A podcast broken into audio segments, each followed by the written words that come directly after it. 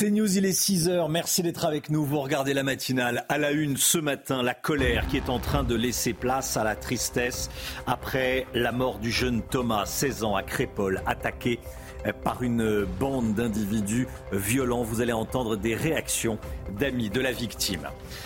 L'identification des individus violents est en cours. Que sait-on ce matin? Les dernières informations avec vous, Tanguy Hamon. Un navire appartenant à un homme d'affaires israélien pris d'assaut par des rebelles outils. L'attaque a été filmée par les terroristes. Ça s'est passé en mer Rouge. On y revient avec le général Clermont. Et puis un représentant du régime taliban accueilli en Allemagne, il a pu donner une conférence dans une mosquée de Cologne. Comment est-ce possible? Claude Moniquet, spécialiste des questions de terrorisme et de renseignement, sera en direct avec nous. A tout de suite Claude. Les agresseurs de la Drôme sont toujours introuvables. Leur identification est en cours 48 heures après la mort tragique de Thomas, tué à coups de couteau pendant un bal à Crépole. Thomas, 16 ans. Selon le procureur, les suspects ne seraient pas tous originaires de la même ville et du même quartier, Chana. En revanche, cette attaque semble avoir été euh, préméditée. On va regarder ensemble euh, des images prises ce soir-là. On voit euh, très clairement plusieurs individus se battre devant la salle des fêtes de Crépole. Alors sur place, les habitants sont évidemment toujours sous le choc. Ils sont en colère. Pour rendre hommage à l'adolescent, une marche blanche sera organisée demain à 13h30. Juliette Sadat.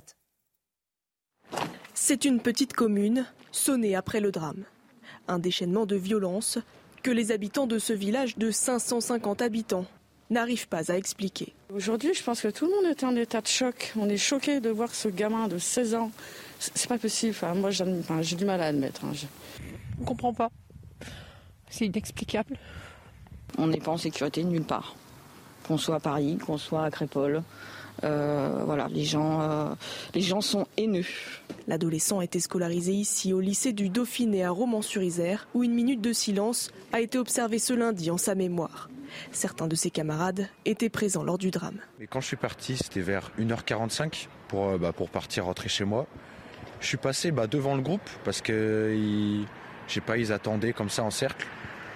Puis je me disais, il y avait un truc qui c'était louche quand même. Et c'est que le lendemain matin que j'apprends par un ami à moi que bah il y a eu euh, un mort, des blessés. Ils ont lancé des coups de couteau à vue, et ils savaient même pas où est-ce qu'ils plantaient, de la barbarie pure, c'est inadmissible. J'ai perdu un de mes meilleurs amis, c'est inadmissible. Le meurtre de Thomas a suscité l'effroi et l'indignation chez les élus de Romois. Tous ont exprimé leurs condoléances à la famille du jeune homme. Voilà, vous l'avez vu, la, tristesse est en train de laisser place à la, à la colère. Tanguy Hamon, service police-justice de CNews, avec nous. Quel est le profil des suspects? Qu'est-ce qu'on sait ce matin? Ce qu'on sait, c'est qu'ils étaient une dizaine au moins. Ils sont arrivés sur les lieux de la fête euh, en voiture. Euh, des personnes, des témoins qui ont participé à cette soirée en ont décrit certains. Ils ont dit qu'ils ont pu les repérer eh bien parce qu'ils étaient habillés en survêtement et avec un certain type de basket, alors que les autres personnes qui participaient à cette soirée étaient mieux habillées. Alors cela a permis euh, d'avoir des premières pistes sur l'identité de ces agresseurs. Selon les premiers éléments qui nous sont montés, plusieurs sont originaires du quartier de la Monnaie. C'est un quartier sensible de la ville de Romans-sur-Isère qui se situe à une vingtaine de kilomètres au sud de Crépole. Le procureur, dans un communiqué qu'il a diffusé cette nuit, a tenu à rappeler euh, qu'ils ne sont pas tous originaires euh, de ce quartier ou de cette ville. Il a dit qu'il n'y avait pas une, telle logique de territoire chez les agresseurs. En revanche, il a, indiqué que leur acte bien prémédité et que la bande cherchait quelqu'un. Il y avait manifestement un compte à régler. Aucune, aucune interpellation n'a eu lieu à l'heure où on parle, mais les identifications sont en cours et ces identifications avancent vite, a indiqué le procureur. Il a annoncé que le travail des enquêteurs laisse espérer une évolution opérationnelle rapide. Par là, évidemment, il faut comprendre que les interpellations ne devraient maintenant plus tarder. Merci beaucoup Tanguy, vous restez bien sûr avec nous. Euh, ces individus se sont rendus à ce, à ce bal avec des couteaux euh, avec des lames de plus de 20 cm. Selon hein. les témoins, ils disent qu'ils ont vu des mm. lames de 20-25 cm. Donc il n'y allait pas pour faire la fête. Il y allait pour euh, agresser euh, et se montrer euh, violent. Gérald Darmanin a réagi hier soir, Chana. Hein. Il était l'invité de cet avou hier soir sur France 5 et le ministre de l'Intérieur parle d'un ensauvagement. Écoutez. Il y a eu une fête dans un village, et puis des gens qui viennent d'ailleurs de ce village ont voulu forcer l'entrée de cette fête, et des coups de couteau sont partis. Donc ça s'appelle l'ensauvagement. Il y a trois ans et demi, lorsque je suis venu ministre de l'Intérieur, j'ai évoqué l'ensauvagement. J'ai dit qu'il y avait une violence qui était gratuite, de, gamins de 15-16 ans contre des gamins de 15-16 ans. Ça, c'est pas de la faute de la police ou de la gendarmerie quand des, des gens de 15-16 ans donnent des couteaux à des personnes de 15-16 ans. C'est évidemment euh, une faillite générale de notre société faillite générale de la, de la société. Est-ce que c'est la faillite de toute la société ou d'une partie de la société? Le débat est ouvert.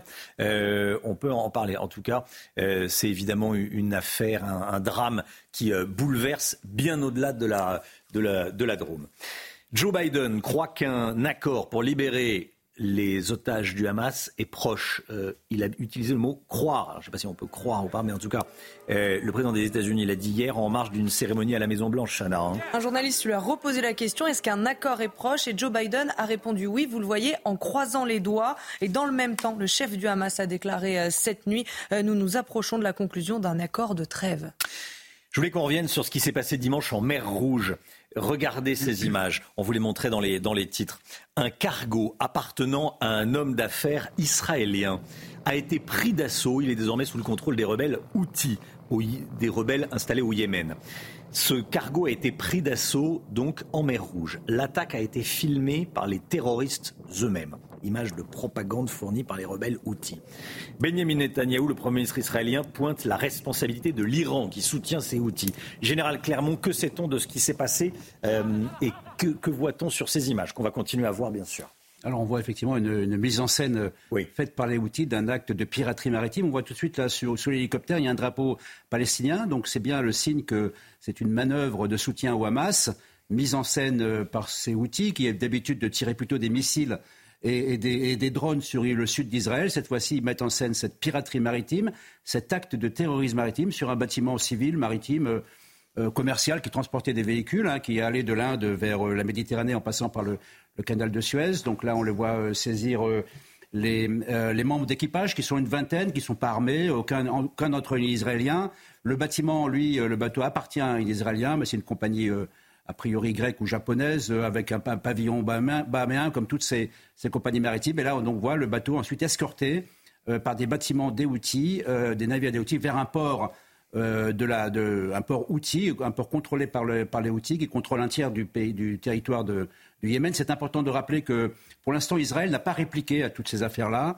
mais il n'est pas impossible qu'Israël monte un jour un raid de, de représailles pour punir les outils qui continuent à, à les provoquer et à essayer d'enflammer la région et à bloquer surtout le trafic maritime en mer Rouge, qui est un trafic euh, qui pourrait avoir des conséquences économiques importantes. Merci mon général, vous restez bien avec nous à Tel Aviv. Des centaines d'Israéliens ont manifesté devant l'UNICEF à l'occasion de la Journée internationale des droits de l'enfant. Ils ont tenu à exprimer leur colère après la disparition de centaines d'enfants enlevés euh, par le Hamas. Sans nouvelles de leurs proches, ils attendent des réponses. Voyez ce reportage de nos envoyés spéciaux Fabrice Elsner et Thibault Marcheteau avec le récit de Mathilde Ibanez. Depuis 46 jours, les familles d'Omer, 22 ans, d'Orphi, 10 ans, ou encore d'Aviv, 2 ans, n'ont aucune nouvelle de leurs proches. En ce jour particulier, la journée internationale des droits des enfants, ces familles se sont réunies ici devant l'UNICEF pour demander des actions concrètes de l'association. C'est le cas de Yair, dont trois membres de sa famille sont encore détenus dans la bande de Gaza.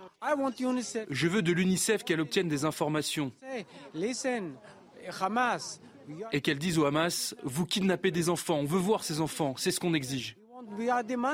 Comme lui, d'autres familles sont présentes ici avec un objectif, faire pression et retrouver leurs enfants.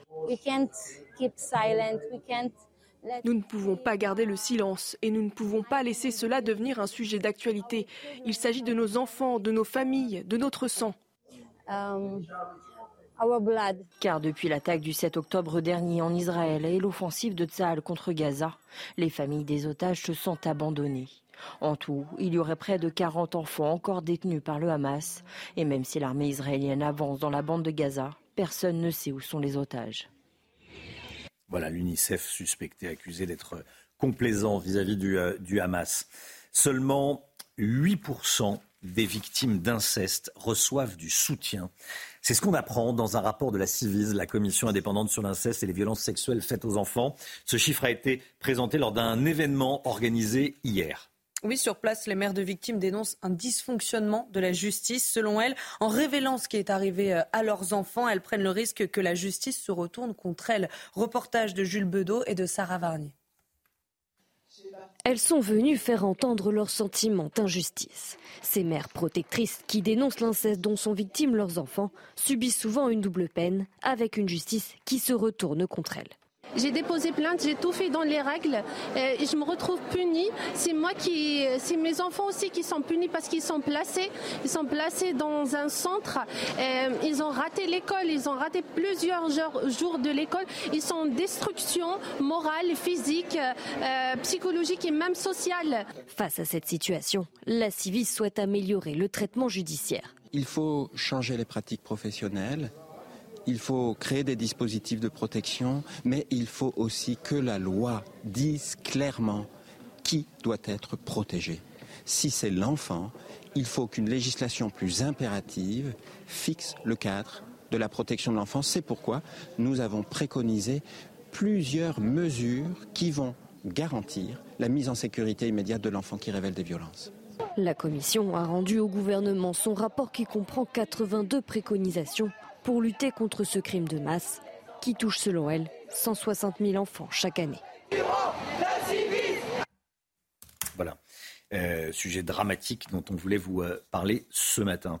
Allez, le sport avec euh, Antoine Dupont, élu meilleur joueur de l'année du top 14. C'était hier soir. Retrouvez votre programme de choix avec Autosphère, premier distributeur automobile en France. Antoine Dupont élu meilleur joueur de l'année du top 14, meilleur joueur international français. Oui, double sacre pour, euh, pour, euh, Antoine Dupont. La 19e édition de la Nuit du rugby était organisée hier soir à l'Olympia euh, à Paris, mais le capitaine des Bleus voit déjà plus loin puisqu'il s'est exprimé sur son intégration au groupe de rugby à 7 pour les JO de Paris de 2024. Pouvoir prétendre à une médaille olympique, c'est un challenge hyper motivant, a-t-il dit. Vous avez profité de votre programme de choix avec Autosphère, premier distributeur automobile en France. C'est News, il est 6h12. Merci d'être avec nous. Tiens, Joe Biden, il a fêté ses 81 ans hier. Et comme le veut la tradition, le président des États-Unis a gracié hier deux dindes Liberty, Bell, Liberty et Bell avant la, fête du Thanksgiving. Aucun rapport avec son anniversaire, mais bon. À cette occasion, il a tenté de faire un petit peu d'humour, qui a encore une fois créé un petit malaise, Chana. Oui, en fait, il a hein déclaré qu'il était plus difficile pour ces dindes donc d'obtenir la grâce présidentielle que d'avoir des tickets pour la tournée mondiale euh, de Britney Spears. Il a ajouté. Qui n'est pas en tournée mondiale. Bah, elle est au Brésil où il fait euh, plutôt chaud en ce moment. Petit détail, vous l'avez dit, ce n'est pas Britney Spears qui est actuellement en tournée au Brésil, mais bien la chanteuse Taylor Swift. Bon. On lui... Deux grandes chanteuses, hein, mais bon. Oui, oui, oui deux grandes. Pas la même personne. bon, je pense qu'il a... il a fait pire que confondre Britney Spears et Taylor Swift. Bon, il, a, il y avait l'idée, mais. Euh... 81 ans, à cet âge-là, c'est parfait pour faire un second mandat. Oui, voilà. Se dans la course à la présidentielle, franchement. Bon, s'il confond que Britney Spears et, euh, Taylor Swift, c'est pas bien, c'est pas bien grave, voilà. Mais Justement, il fait pas que ça.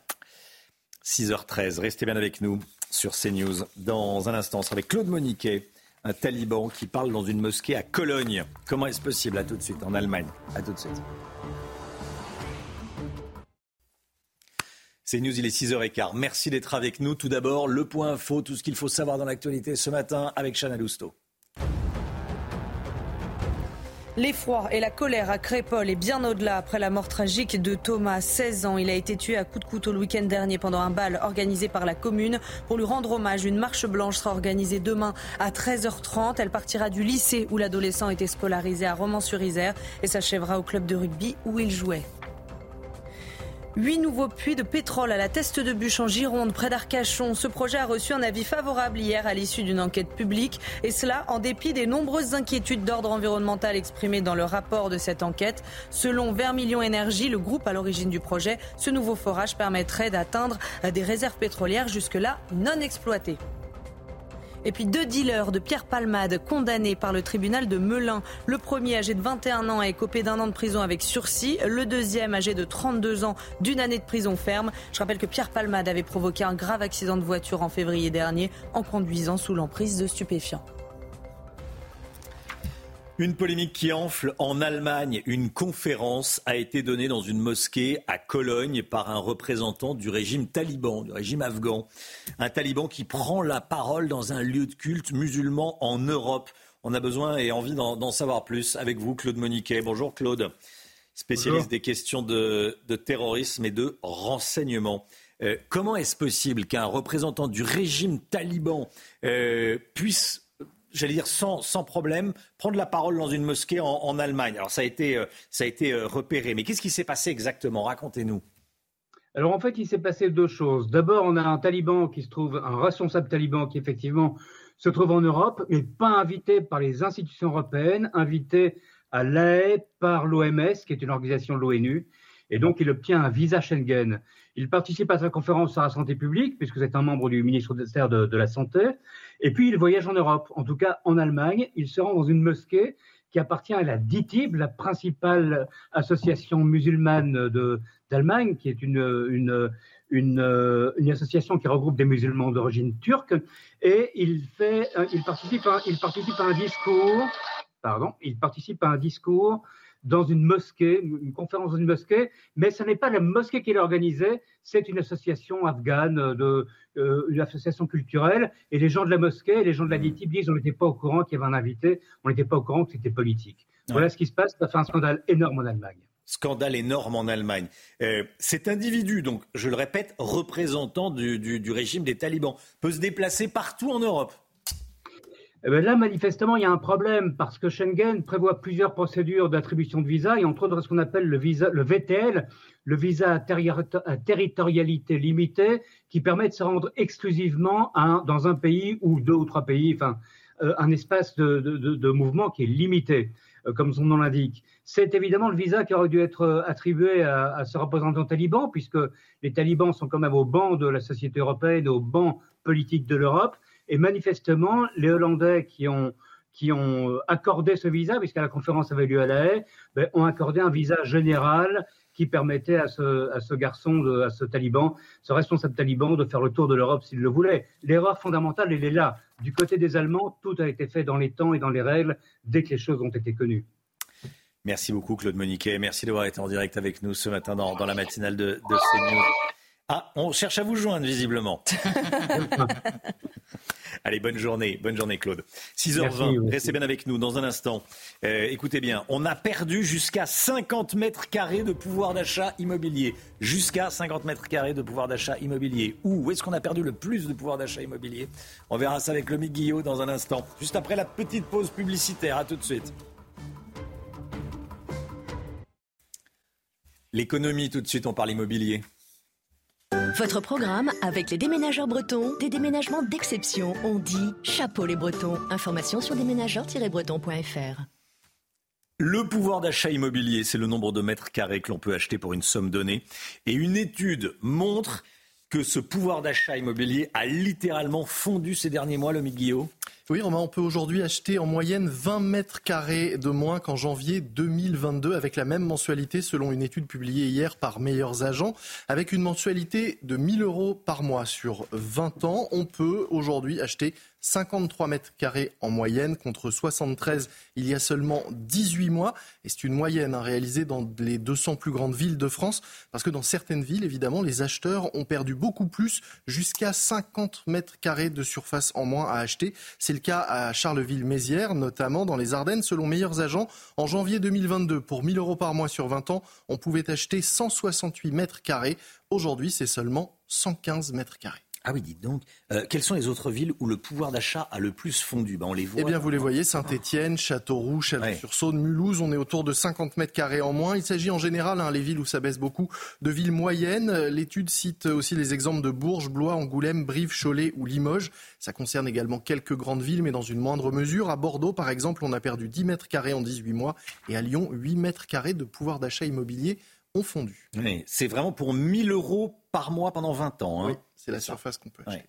Euh, quelles sont les raisons de cette baisse spectaculaire du pouvoir d'achat immobilier? Alors il y en a deux qui se conjuguent en réalité. D'abord la hausse des prix de l'immobilier qui se poursuit dans certaines villes. À Charleville-Mézières, l'endroit de France euh, où on a le plus perdu de pouvoir d'achat immobilier, les prix ont augmenté de 10% en un an. C'est le cas également des, des, autres villes citées. Et puis de, de l'autre côté, il y a la hausse des taux d'intérêt dont on a beaucoup parlé. Cette hausse des taux d'intérêt qui rend les crédits plus chers si on veut rester désormais dans la même enveloppe budgétaire de 1000 euros par mois, ce qui correspond à un revenu pour un couple de 3 000 euros à peu près. On est donc obligé d'acheter moins de mètres carrés. Malheureusement pour les acheteurs, les taux ne sont pas prêts de baisser, même s'ils se stabilisent aujourd'hui. Ils ne peuvent donc compter que sur une baisse des prix que beaucoup de professionnels pronostiquent dans les villes moyennes, justement, pour espérer retrouver un peu de pouvoir d'achat. C'était votre programme avec les déménageurs bretons, des déménagements d'exception. On dit chapeau les bretons. Information sur déménageurs-bretons.fr. Le temps tout de suite, Alexandra Blanc. Météo avec Mystérieux Repulpant, le sérum anti-âge global au venin de serpent par Garantia. Retrouvez la météo avec Cybelle Énergie pour réaliser vos travaux de rénovation énergétique en toute confiance. Cybelle Énergie, s'engager pour votre avenir.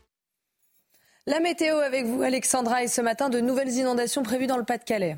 Oui, je, voulais, je vous l'annonçais hier, ma chère Chana, avec de fortes précipitations hier sur le Pas-de-Calais. On a eu localement entre 17 et 20 mm de pluie hier après-midi. Et donc, conséquence, les cours d'eau débordent de nouveau. C'est le cas du côté de Fringues, situé dans le Pas-de-Calais, où les cours d'eau débordaient déjà. Ces pluies sont arrivées sur des sols déjà saturés en eau. Et donc, conséquence, nouvelle réaction euh, des cours d'eau et nouvelles inondations. Mais rassurez-vous, si vous êtes dans le Pas-de-Calais, on aura de moins en moins de pluie avec le retour à un temps beaucoup plus sec pour la fin de semaine. Grâce à qui? Eh bien, grâce au retour de l'anticyclone. Néanmoins, deux départements restent placés sous surveillance. Le Pas-de-Calais, évidemment, parce que la décrue est lente, bien trop lente. Et puis également le département de la Charente-Maritime. On a une pensée, évidemment, ce matin pour tous les sinistrés. Alors, au programme ce matin, de la pluie, mais cette fois un petit peu plus au sud. Ça fait du bien entre les régions centrales et la région lyonnaise. On retrouve également beaucoup d'eau au pied des Pyrénées avec de la neige abondante attendue en montagne. Hein, sur les Pyrénées, on attend localement jusqu'à 20-30 cm de neige aujourd'hui. Et puis sur les régions du nord, toujours une alternance de nuages et d'éclaircies. Puis dans l'après-midi, très peu d'évolution. Les pluies fondues sur place. Le vent souffle en tempête autour du golfe du Lion avec des rafales de l'ordre de 80 à 90 km par heure. On aura également un petit peu d'instabilité euh, du côté de la Corse. Et puis sur les régions du nord, alternance de nuages et d'éclaircies. Et surtout, regardez, mise en place d'un flux de nord. C'est le vent qui fait le temps. Et donc, conséquence, les températures vont commencer à dégringoler. Ce matin, c'est plutôt doux, 9 degrés à Paris ou encore 12 degrés pour le Pays Basque. Mais dans l'après-midi, les températures vont sensiblement baisser pour retrouver petit à petit des niveaux conformes au normal de saison. 10 degrés à Dijon ou encore à Besançon. Vous aurez 13 degrés à La Rochelle et tout de même 18 degrés sous le soleil de Montpellier. C'était la météo avec Cybelle Énergie pour réaliser vos travaux de rénovation énergétique en toute confiance. Cybelle Énergie, s'engager pour votre avenir. C'était la météo avec Mystérieux Repulpant, le sérum anti-âge global au venin de serpent par Garantia. CNews, il est bientôt 6h30. Merci d'être avec nous. Vous regardez la matinale de CNews à la une ce matin. L'enquête sur l'attaque du bal de Crépole est en cours. L'analyse des téléphones portables et l'analyse des images vidéo doivent permettre d'identifier les assaillants. On y revient tout de suite. Gérald Darmanin estime que ce qui s'est passé à Crépole, c'est de l'ensauvagement. Le ministre de l'Intérieur dénonce, je cite, la faillite générale de la société. Est-ce qu'on peut parler de faillite générale de la société ou d'une partie seulement de la société? On va y revenir avec vous, Gauthier Lebret. A tout de suite, Gauthier. Il est impossible d'expulser un étranger sous OQTF s'il est poursuivi dans une affaire judiciaire. En clair, s'il est suspecté d'avoir commis un délit. C'est ce qu'a appris à ses dépens un maire d'une petite ville dans l'Isère, près de Lyon. Vous l'entendrez dans ce journal. Et puis des dispositifs de soutien exceptionnels pour les victimes des inondations dans le nord de la France. On en parlait à l'instant avec Alexandra Blanc. Ce dispositif a été annoncé par le ministre de l'économie Bruno Le Maire. Les explications de Lomique Guillot. Ce témoignage bouleversant qu'on vous diffuse ce matin, celui de l'épouse d'un otage du, euh, du, Hamas. Le 7 octobre, dans le kibbutz Naal Oz, la vie, son mari et ses deux filles sont mises en joue euh, par les terroristes. Par miracle, la mère de famille et ses enfants euh, sont épargnés. Son mari n'a malheureusement pas connu le même sort. Le récit de Marie-Victoire Dieudonné. Six semaines après l'attaque, la vie est encore hantée par les images des massacres. Ce jour-là, retranchée dans sa maison, elle tente de rassurer l'une de ses filles dans ses bras. Les terroristes du Hamas viennent de prendre pour cible le kibbutz Naaloz. Après trois heures de cris et de violence, son mari est enlevé. Devant les enfants, ils ont quelques instants pour se dire adieu. Je lui ai dit que je l'aimais, que je gardais nos filles, que je l'attendais. Je lui ai dit aussi, ne joue pas au héros parce que je veux que tu reviennes ici. Aujourd'hui, ces deux filles se demandent où est passé leur père. Il faut que le monde entier comprenne qu'Omri a été enlevé de notre maison en caleçon, sans chaussures, et que nous avons besoin qu'il revienne. Il y a plusieurs semaines, la vie a appris que son mari se trouvait à Gaza. Depuis, elle est sans nouvelles. Nous ne voulons pas attendre cinq ou six ans avant qu'ils ne reviennent. Ces personnes sont des citoyens, ce ne sont pas des soldats. Et il faut qu'ils reviennent. La vie vit désormais avec ses parents et ses deux filles dans le kibbutz Kramim, une petite communauté à la frontière de la Cisjordanie. Voilà, témoignage bouleversant, nous vous le disions. Les agresseurs de la Drôme sont toujours introuvables. Leur identification est en cours. Les, agresseurs du, bal de, Crépole, 48 euh, heures après la mort tragique de Thomas tué à coup de couteau euh, pendant, pendant ce bal, il n'y a eu pour le moment euh, aucune interpellation. Selon le procureur, les suspects ne seraient pas tous originaires de la même ville et du même quartier, Chada. Hein. En revanche, cette attaque semble avoir été préméditée. Le retour sur les faits avec Augustin Donadieu. Selon le parquet, l'enquête avance et le déroulé de la soirée se précise. Il est aux alentours de 2 heures du matin, dans la nuit de samedi à dimanche. Près de 400 personnes participent au bal d'hiver dans cette salle municipale. La soirée touche à sa fin, mais c'est alors qu'une dizaine d'individus non inscrits, armés de couteaux, se présentent devant cette porte où se tiennent quatre vigiles qui filtrent les entrées. L'un d'eux refoule le groupe. Il est rapidement poignardé par l'un des assaillants. On a le vigile euh, qui est, d'ailleurs, je, le, félicite pour son professionnalisme, qui a tout de suite euh, agi pour repousser les personnes violentes. Donc, on a eu cette première phase avec des personnes de l'intérieur qui ont pu euh, justement le, renforcer. Et on a ensuite la, deuxième phase avec malheureusement le, décès de, Thomas. Alertés par l'agitation, des participants sortent de la salle et viennent en soutien aux vigiles. C'est à ce moment que la bagarre générale démarre. Les coups de couteau pleuvent, en plus de l'agent de sécurité, trois autres personnes sont gravement blessées, dont Thomas, 16 ans, qui succombera à ses blessures lors de son transfert vers l'hôpital en hélicoptère. Les agresseurs prennent la fuite. C'est alors qu'une habitante entend un coup de feu juste devant chez elle, à une centaine de mètres de la salle des fêtes. Euh, il y a une voiture qui est arrivée juste devant la fromagerie du village et euh, ils ont tiré, euh, ils ont sorti un revolver et ils ont tiré en l'air. C'est des choses qu'on n'a pas dites, mais ça devait être certainement pour impressionner et, et dire voilà, on a fini le spectacle.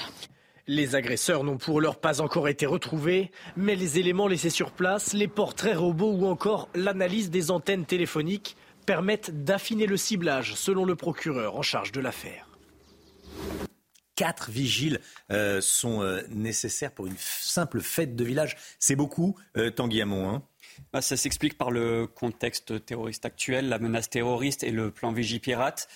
ces quatre vigiles étaient là, mis en place par les, par les organisateurs, notamment pour fouiller les personnes qui se rendaient à cette fête on voit qu'ils ont hmm. bien fait euh, de mettre ces vigiles en place. Effectivement, malheureusement, malheureusement. Euh, Gauthier Lebret, je voulais qu'on revienne avec vous sur euh, ce qu'a déclaré Gérald Darmanin hier soir, le ministre de l'Intérieur, qui utilise à nouveau le terme d'ensauvagement. Oui, effectivement. Alors, la première fois qu'il utilisait ce terme, hmm. c'est quand il venait d'arriver Place Beauvau il y a trois ans. Il dit aussi que c'est une faillite générale de la société. Alors, cette seconde partie sera sans doute aussi polémique. Euh, la première à gauche et la seconde à droite, puisqu'on ne peut pas dire que euh, tout le monde a failli euh, dans cette affaire. Ce n'est pas l'ensemble de la société française qui a failli. Et puis il y a sans doute aussi une faillite politique. Et je vous rappelle que quand il avait utilisé ce terme-là d'ensauvagement il y a trois ans pour la première fois, ça avait déclenché une polémique à gauche, mais aussi au sein même du gouvernement avec Éric Dupont-Moretti qui avait déclaré sur Europe 1 il y a donc trois ans, je ne reprends pas ce terme, c'est une question de sensibilité. Chacun utilise les mots qu'il veut utiliser le ministre de l'Intérieur, c'est le ministre de l'Intérieur. Et pire, Ce terme, pour le garde des Sceaux, entretenait le fameux sentiment d'insécurité. C'est là où il avait parlé de sentiment d'insécurité, pire que l'insécurité elle-même pour le ministre de la Justice. Et puis beaucoup plus récemment, vous vous en souvenez sûrement, c'était en mai dernier, Emmanuel Macron reprenait le terme de Jérôme Fourquet, des civilisations. Et c'était même avant euh, les émeutes, puisque je vous le disais, il a utilisé en mai. Alors là aussi, ça avait déclenché une sacrée euh, polémique, notamment à gauche. On disait que le président de la République faisait le jeu de l'extrême droite, qu'il reprenait un terme de Renaud Camus, le théoricien du grand remplacement, qui avait intitulé l'un de ses ouvrages euh, Des civilisations. Voilà pour la bataille euh, sémantique qui n'est sans doute pas en plus la priorité. C'est bien de mettre des mots sur des mots MAUX. Encore faut-il hmm. après trouver les bonnes mesures politiques pour euh, y remédier. Voilà, soyez là à 8h30. On sera avec l'essayiste Driss Gali. Vous allez voir, il fait un, parallèle avec ce qui s'est passé en Algérie avec, avant, avant l'indépendance. Il sera avec nous à, 8h30. On écoutera ses, ses explications. Merci Gauthier. Encore un exemple des difficultés que rencontre la France pour expulser un étranger qui se comporte mal. Un Algérien en situation irrégulière ne peut pas être renvoyé dans son pays d'origine.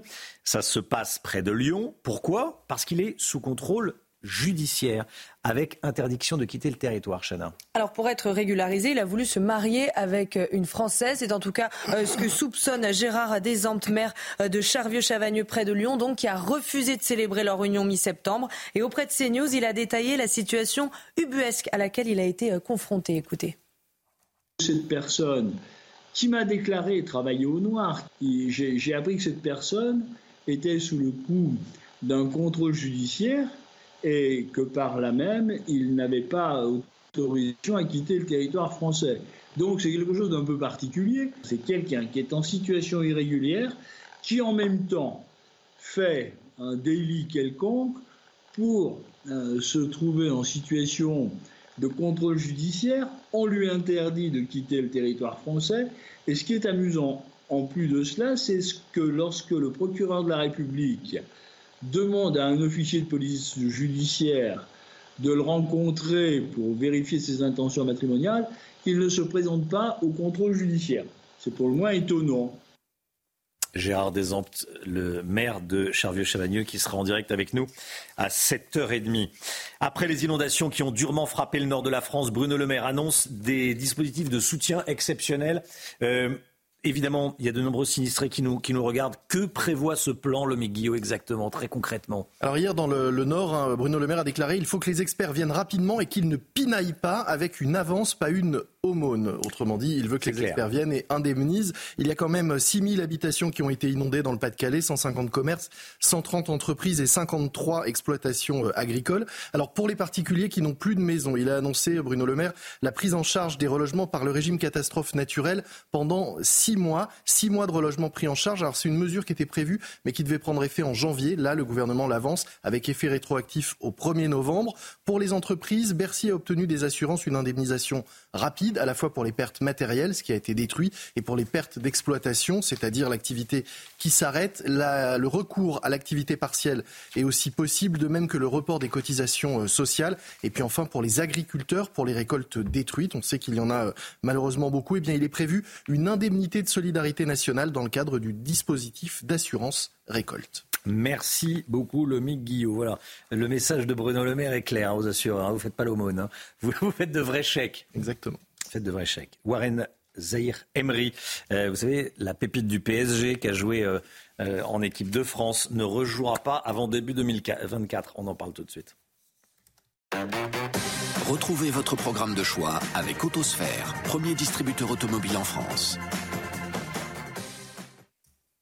Bon, euh, Warren Zahir Emery est blessé, il ne va pas jouer avant l'année prochaine. Et oui, c'est euh, ce qu'a annoncé hier le club euh, parisien dans un communiqué. Le verdict était attendu puisque le prodige de 17 ans s'est fait une entorse à la cheville samedi dernier pendant France-Gibraltar. À la 16e minute, Zahir Emery a été blessé par un tacle, mais cela ne l'a pas empêché d'inscrire son premier but international.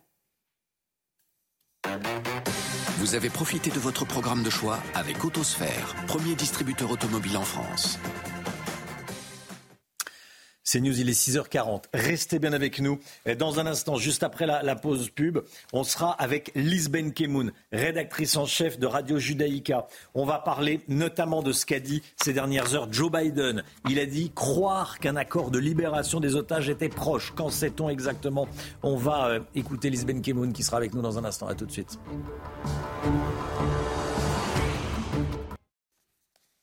C'est News, restez bien avec nous.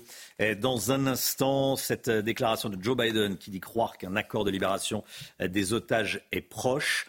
Euh, on va en parler avec Liz Ben Kemoun qui est connectée avec nous. Tout d'abord, le point info avec vous, Chanel Housteau. Vous l'avez dit, Romain, Joe Biden croit qu'un accord pour libérer des otages du Hamas est proche. Le président des États-Unis l'a dit hier en marge d'une cérémonie à la Maison-Blanche. Un journaliste lui a reposé la question est-ce qu'un accord est proche? Joe Biden a répondu oui en croisant les doigts. Et dans le même temps, le chef du Hamas a déclaré cette nuit nous nous approchons de la conclusion d'un accord de trêve. Les agresseurs du bal de Crépol sont toujours introuvables. Leur identification est en cours 48 heures après la mort tragique de Thomas, tué à coups de couteau. Selon le procureur, les suspects ne seraient pas tous originaires de la même ville et du même quartier. En revanche, l'attaque semble avoir été préméditée. Selon des témoins, ces individus se seraient rendus à cette fête avec des lames de 25 cm. Et puis dans le Val-de-Marne, un homme de 75 ans a été placé sous contrôle judiciaire après avoir agressé un jardinier. Il lui a porté un coup de cutter à la gorge vendredi dernier après avoir proféré des insultes racistes. L'homme s'est emporté parce que la camionnette du jardinier de 29 ans bloquait sa sortie d'une impasse. Il comparaîtra devant un tribunal le 16 mai prochain, notamment pour violence avec usage d'une arme. Lise Benkemoun avec nous. Bonjour Lise. Bonjour Romain. Rédactrice en chef de Radio Judaïka, beaucoup d'informations à voir avec vous, euh, bien sûr. Déjà cette euh, dernière déclaration de Joe Biden qui a dit euh, depuis la Maison Blanche, je cite, croire qu'un accord de libération des otages était proche. Il y a également des responsables du Hamas qui ont pris la, parole sur une trêve, au sujet d'une éventuelle trêve. Que sait-on à l'heure qu'il est, Elise alors honnêtement, euh, ça fait plusieurs jours déjà, Romain, hein, qu'on a ces bruits de trêve, d'accords, de possibilités. Mais c'est vrai que là, on veut croire qu'on se rapproche, même si évidemment, quand c'est Ismaël Amnier qui le dit, le chef du Hamas, on prend toujours ça avec beaucoup de précautions. Mais cette fois-ci, il a quand même euh, euh, envoyé un communiqué sur Telegram, un autre à Reuters. il a rencontré hier soir le secrétaire général du djihad islamique palestinien, dont on sait qu'il détient aussi des otages. Pour l'instant, on n'a pas les termes exact de l'accord potentiel, mais les terroristes affirment que les détails de cet accord vont être publiés par les Qataris dans les prochaines heures. Donc, euh, on va le savoir euh, assez euh, rapidement. Et c'est vrai que le Hamas, de toute façon, voulait absolument cette trêve. Donc, en plus, il y a la Croix-Rouge aussi euh, qui a annoncé hier soir que sa présidente avait fait voyager au Qatar, qu'elle avait rencontré Ismaël Haniyeh. Donc, on a un faisceau comme ça de, de euh, et on espère que, que ce faisceau c'est la vérité et qu'on arrive à une libération euh, proche d'au moins une dizaine d'otages, quelques dizaines d'otages selon les informations qu'on a pu avoir. Alors, ça c'est le premier point.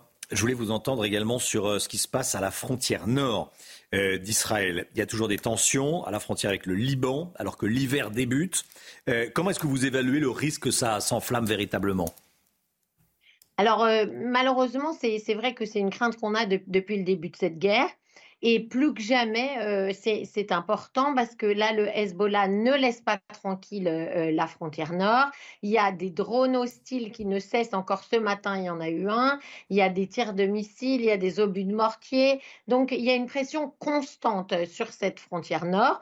Vous savez, Romain, qu'elle a été euh, évacuée, c'est-à-dire que pendant 5 kilomètres, c'est une zone militaire, il n'y a que des soldats israéliens, il n'y a plus d'habitants.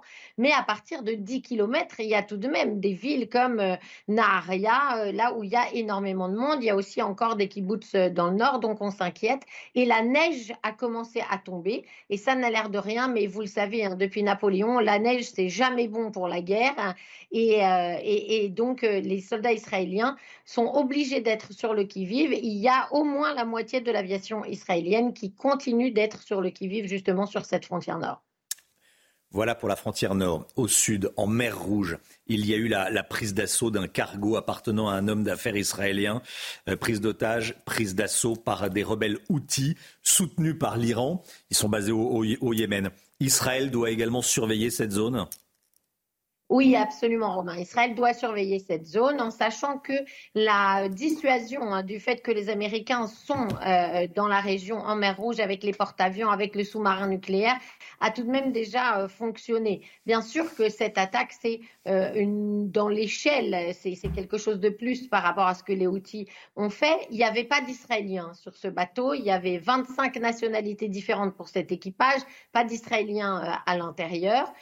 On espère effectivement que les outils continuent euh, de, faire, on va dire, pour la gloire quelques, quelques euh, incidents comme celui-là, mais ne vont pas vraiment s'investir parce qu'ils ont des missiles à longue portée. Et là, ça peut devenir vraiment dangereux pour le sud-sud d'Israël et notamment la station balnéaire d'Elat.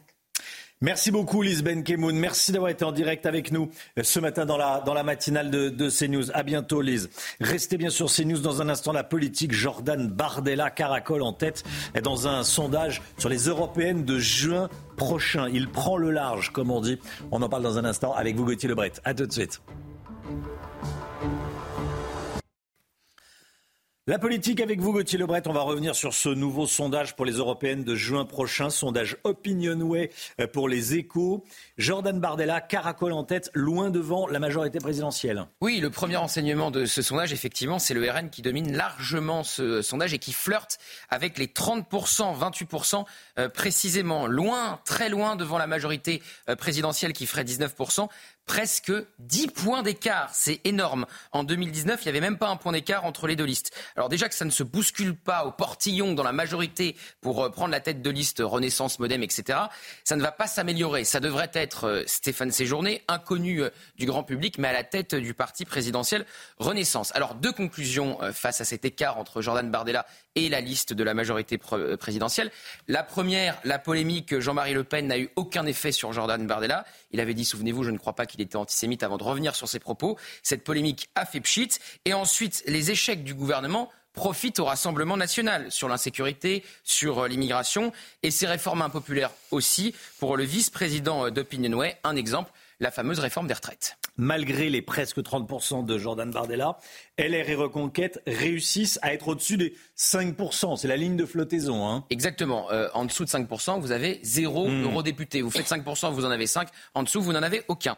Le pari de Jordan Bardella, on verra s'il le réalise en juin prochain, c'est de ne laisser que des miettes aux autres partis euh, de droite et que justement les Républicains et Reconquête fassent moins de 5%. Conséquence donc zéro eurodéputé. Pour le moment, ce n'est pas le cas. Marion Maréchal reproduirait le score d'Éric Zemmour à la présidentielle et ferait 7%. Derrière les Républicains, à 8%. Alors, euh, son score pour LR des dernières européennes à un demi-point près. Et c'est là ce qui est fou, parce que les choses évoluent très très vite. Aujourd'hui, ce, score serait vu comme un semi-succès, puisque Valérie Pécresse a fait moins de 5% à la présidentielle. Alors que quand François-Xavier Bellamy faisait 8,5% en 2019, ça a, été vu, ça a été vu comme un échec retentissant pour les Républicains, et Laurent Wauquiez, à l'époque président de LR, avait même démissionné. Alors, ça va pas fort pour la gauche. Hein. Ah non, là, non. Ça va pas fort pour la gauche. Euh, c'est pas la grande forme. Pas de liste commune, vous le savez, euh, de euh, la NUPES qui est en état de mort cérébrale. Alors la France insoumise a de quoi regretter l'absence de liste commune, puisqu'elle est derrière le PS qui ferait 9% et Europe Écologie Les Verts qui ferait 8%. C'est une élection à, un tour. Adieu le vote utile pour Jean-Luc Mélenchon.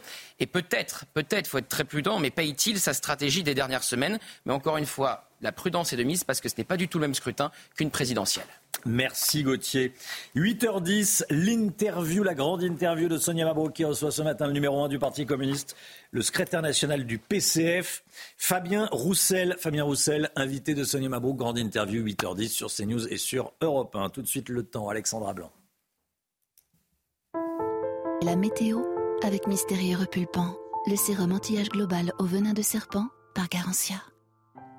Retrouvez la météo avec Cybelle Énergie pour réaliser vos travaux de rénovation énergétique en toute confiance. Cybelle Énergie, s'engager pour votre avenir.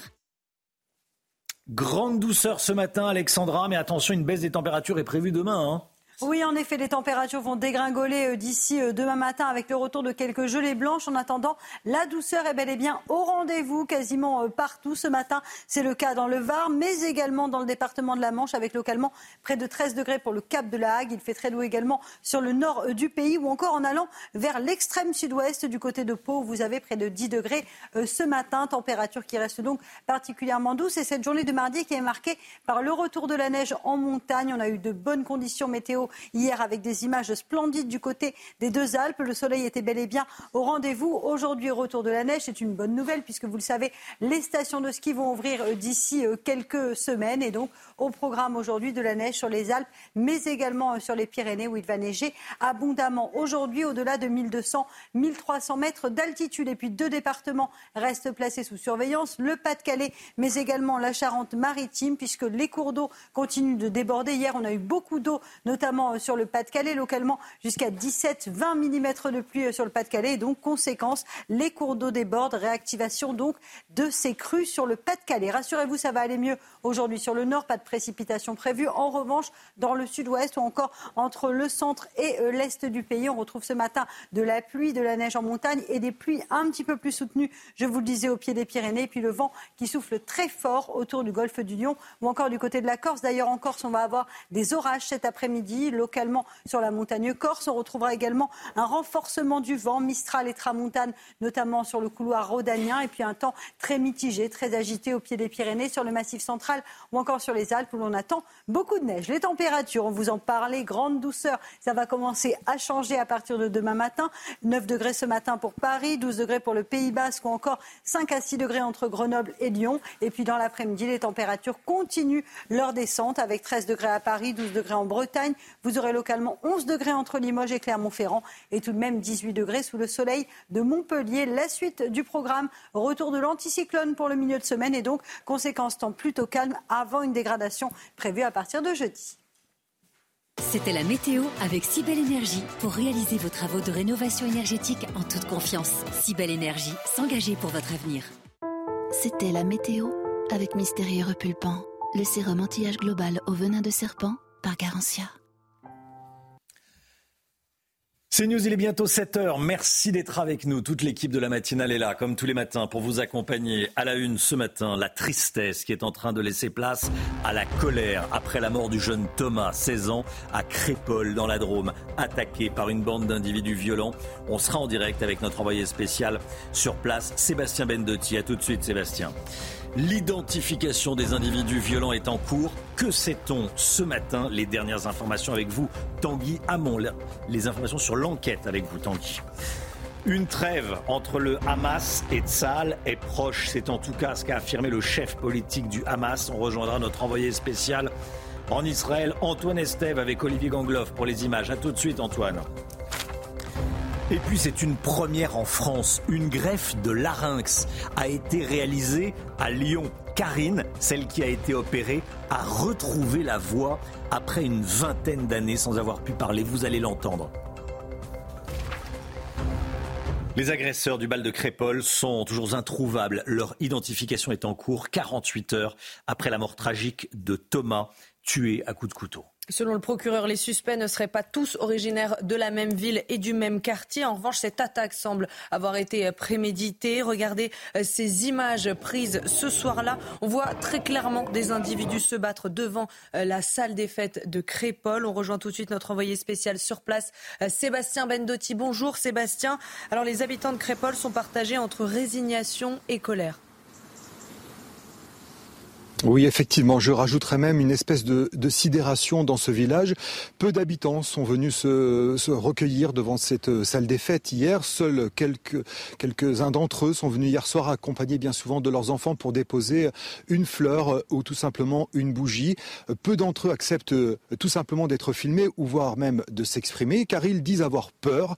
Pour certains, peur de représailles tant que les auteurs n'auront pas été identifiés et interpellés. D'autres veulent venir nous parler pour déjà rendre un hommage à ce jeune homme de 16 ans poignardé à mort, ainsi qu'aux blessés, qu'ils soient graves ou qu'ils soient légers.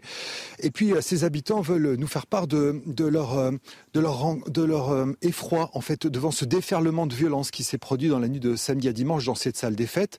Certains d'entre eux ont quitté des grandes villes comme Lyon parce qu'ils disent qu'ils ne s'y sentaient pas en sécurité, qu'ils ne pouvaient plus supporter ces incivilités au quotidien et de voir ce déferlement de violence, cette haine, cette violence, pour reprendre leurs termes, déferler jusque dans leur compagne, c'est incompréhensible pour eux. Ils ne comprennent pas comment on a pu en arriver là. Alors, euh, les hommages pour ce jeune Thomas, euh, quant à eux, se multiplient. Hier après-midi, une minute de silence a été organisée dans chaque classe de son lycée de Romans-sur-Isère et c'est depuis ce lycée que sera organisée à l'initiative de sa famille demain euh, une marche blanche à partir de 13h30, une marche apolitique qui rejoindra le stade de rugby où il exerçait régulièrement. Merci beaucoup Sébastien. Sébastien Bendotti en direct de, Crépol, en plein cœur de, la, Drôme. Euh, sidération, nous disait Sébastien à l'instant, effroi, tristesse, colère. Écoutez le témoignage de Léo. Il a 14 ans, il jouait au rugby avec Thomas. C'est un gars plutôt euh, bon rugby, gentil, enfin une bonne personne qui méritait, bon comme toutes les personnes, mais qui méritait pas de, mourir euh, comme ça dans de telles violences un moment fait pour s'amuser, pour euh, se divertir et passer à autre chose. On en parle beaucoup parce que ça choque et euh, parce qu'on entend beaucoup des faits comme ça euh, à la télé et savoir que c'est ici, que c'est chez nous, que c'est l'un des nôtres, ça fait énormément de peine. Réaction politique également, celle du ministre de l'Intérieur qui a pris la parole hier soir, Chana. Oui, il était l'invité de cet à vous hier soir sur France 5 et le ministre de l'Intérieur a parlé à nouveau d'un ensauvagement. Il y a eu une fête dans un village, et puis des gens qui viennent d'ailleurs de ce village ont voulu forcer l'entrée de cette fête, et des coups de couteau sont partis. Donc ça s'appelle l'ensauvagement. Il y a trois ans et demi, lorsque je suis venu ministre de l'Intérieur, j'ai évoqué l'ensauvagement. J'ai dit qu'il y avait une violence qui était gratuite, de, gamins de 15-16 ans contre des gamins de 15-16 ans. Ça, c'est pas de la faute de la police ou de la gendarmerie quand des, des gens de 15-16 ans donnent des couteaux à des personnes de 15-16 ans. C'est évidemment euh, une faillite générale de notre société. Voilà, Gérald Darmanin qui dénonce un ensauvagement, une faillite générale de la, de la société. On sera à 8h30 avec Driss Gali qui euh, tweetait il y a euh, quelques heures On se croirait en Algérie en 1954 avec des bandes Felaga qui surgissent au milieu de la nuit pour égorger les pieds noirs désarmés et s'enfuir dans le Djebel. Ensuite, il sera avec nous, l'essayiste Driss Gali, qui sera avec nous à 8h30. Nous nous approchons de la conclusion d'un accord de trêve. C'est ce qu'a déclaré cette nuit le chef politique du Hamas. Il a également évoqué l'avancée des négociations concernant la libération des otages, Chana. On rejoint tout de suite nos envoyés spéciaux en Israël, Antoine Estève avec Olivier Gangloff derrière la caméra. Antoine, bonjour, vous êtes à Ashkelon. Un accord entre le Hamas et Israël est proche? Effectivement, c'est cette petite phrase qui bouscule le monde diplomatique ici au Proche-Orient. Nous sommes proches d'un accord de cessez-le-feu. Des propos tenus par Aniyeh, c'est l'un des chefs du Hezbollah. Alors attention évidemment avec ces informations, car souvenez-vous, samedi dernier aussi, nous étions soi-disant proches d'un accord pour la libération de ces otages qui porterait notamment sur euh, une quarantaine de femmes et d'enfants qui sont détenus en ce moment à l'intérieur de la bande de Gaza. Alors cette réponse a été donnée à l'un des émissaires qataris présents sur place ici euh, dans la bande de Gaza pour justement négocier avec les autorités du Hamas d'un côté et du Mossad de l'autre. Sur le terrain, en tout cas, le Hamas semble avoir encore beaucoup de forces en présence. Depuis deux jours, on observe énormément de tirs de roquettes. On observe aussi une guerre de harcèlement de la part des commandos du Hamas sur Israël dans le nord de la bande de Gaza, une guerre de tranchées qui se met en place en quelque sorte avec des commandos qui surgissent de tunnels et qui font beaucoup de victimes. Plus de 60 morts du côté israélien, euh, chez les soldats israéliens depuis le début de l'incursion à l'intérieur de la bande de Gaza.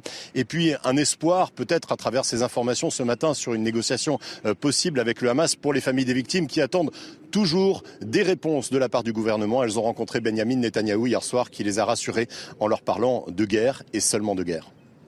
Merci beaucoup Antoine Estève. Voilà euh, Ismaël Agnier, le, chef du Hamas, qui a donc déclaré que nous approchons de la conclusion d'un accord de, de, trêve. Merci Antoine, envoyé spécial de, de CNews. À la Knesset, le Parlement israélien, les débats sur la peine de mort pour les terroristes se sont envenimés. Chana. Des membres de familles d'otages détenus par le Hamas se sont fermement euh, opposés à ce projet de loi. Selon eux, menacer de tuer les terroristes aura de graves répercussions sur leurs proches en captivité. Ils veulent que la priorité reste la libération des 240 otages. Écoutez.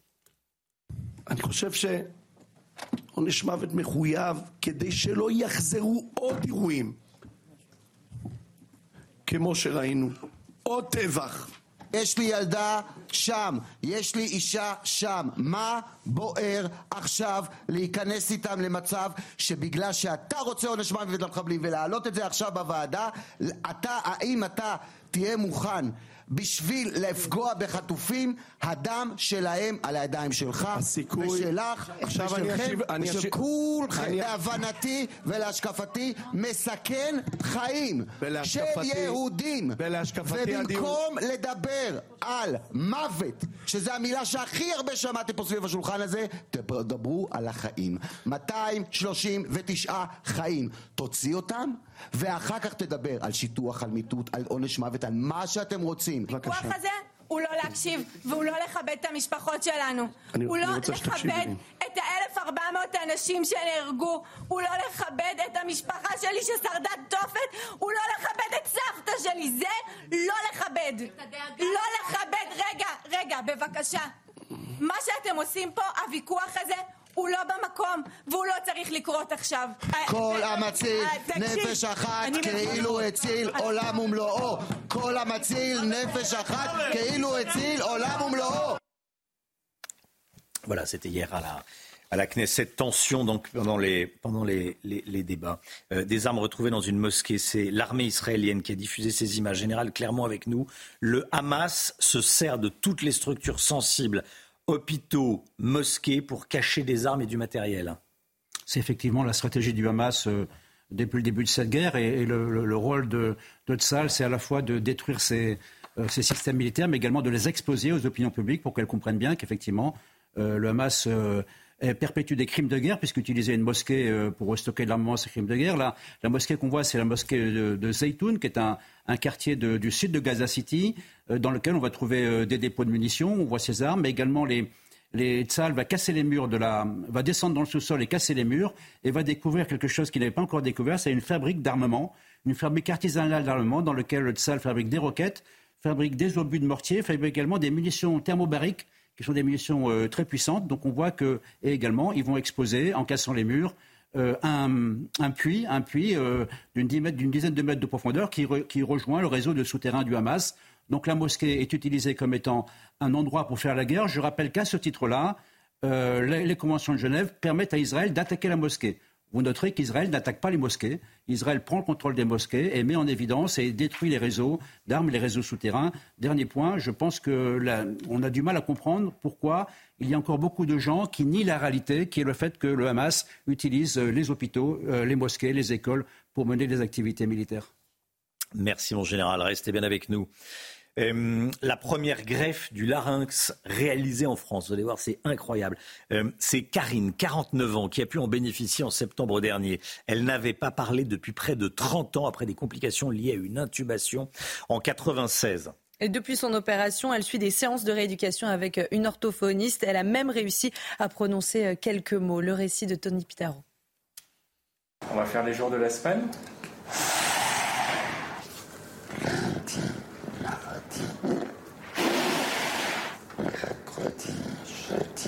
Murée dans le silence depuis plus de 20 ans, Karine, 49 ans, retrouve la parole. Super. Aujourd'hui, le son qu'on entend n'est pas le son définitif, il n'est pas sa voix encore, puisqu'il y a tout un œdème important.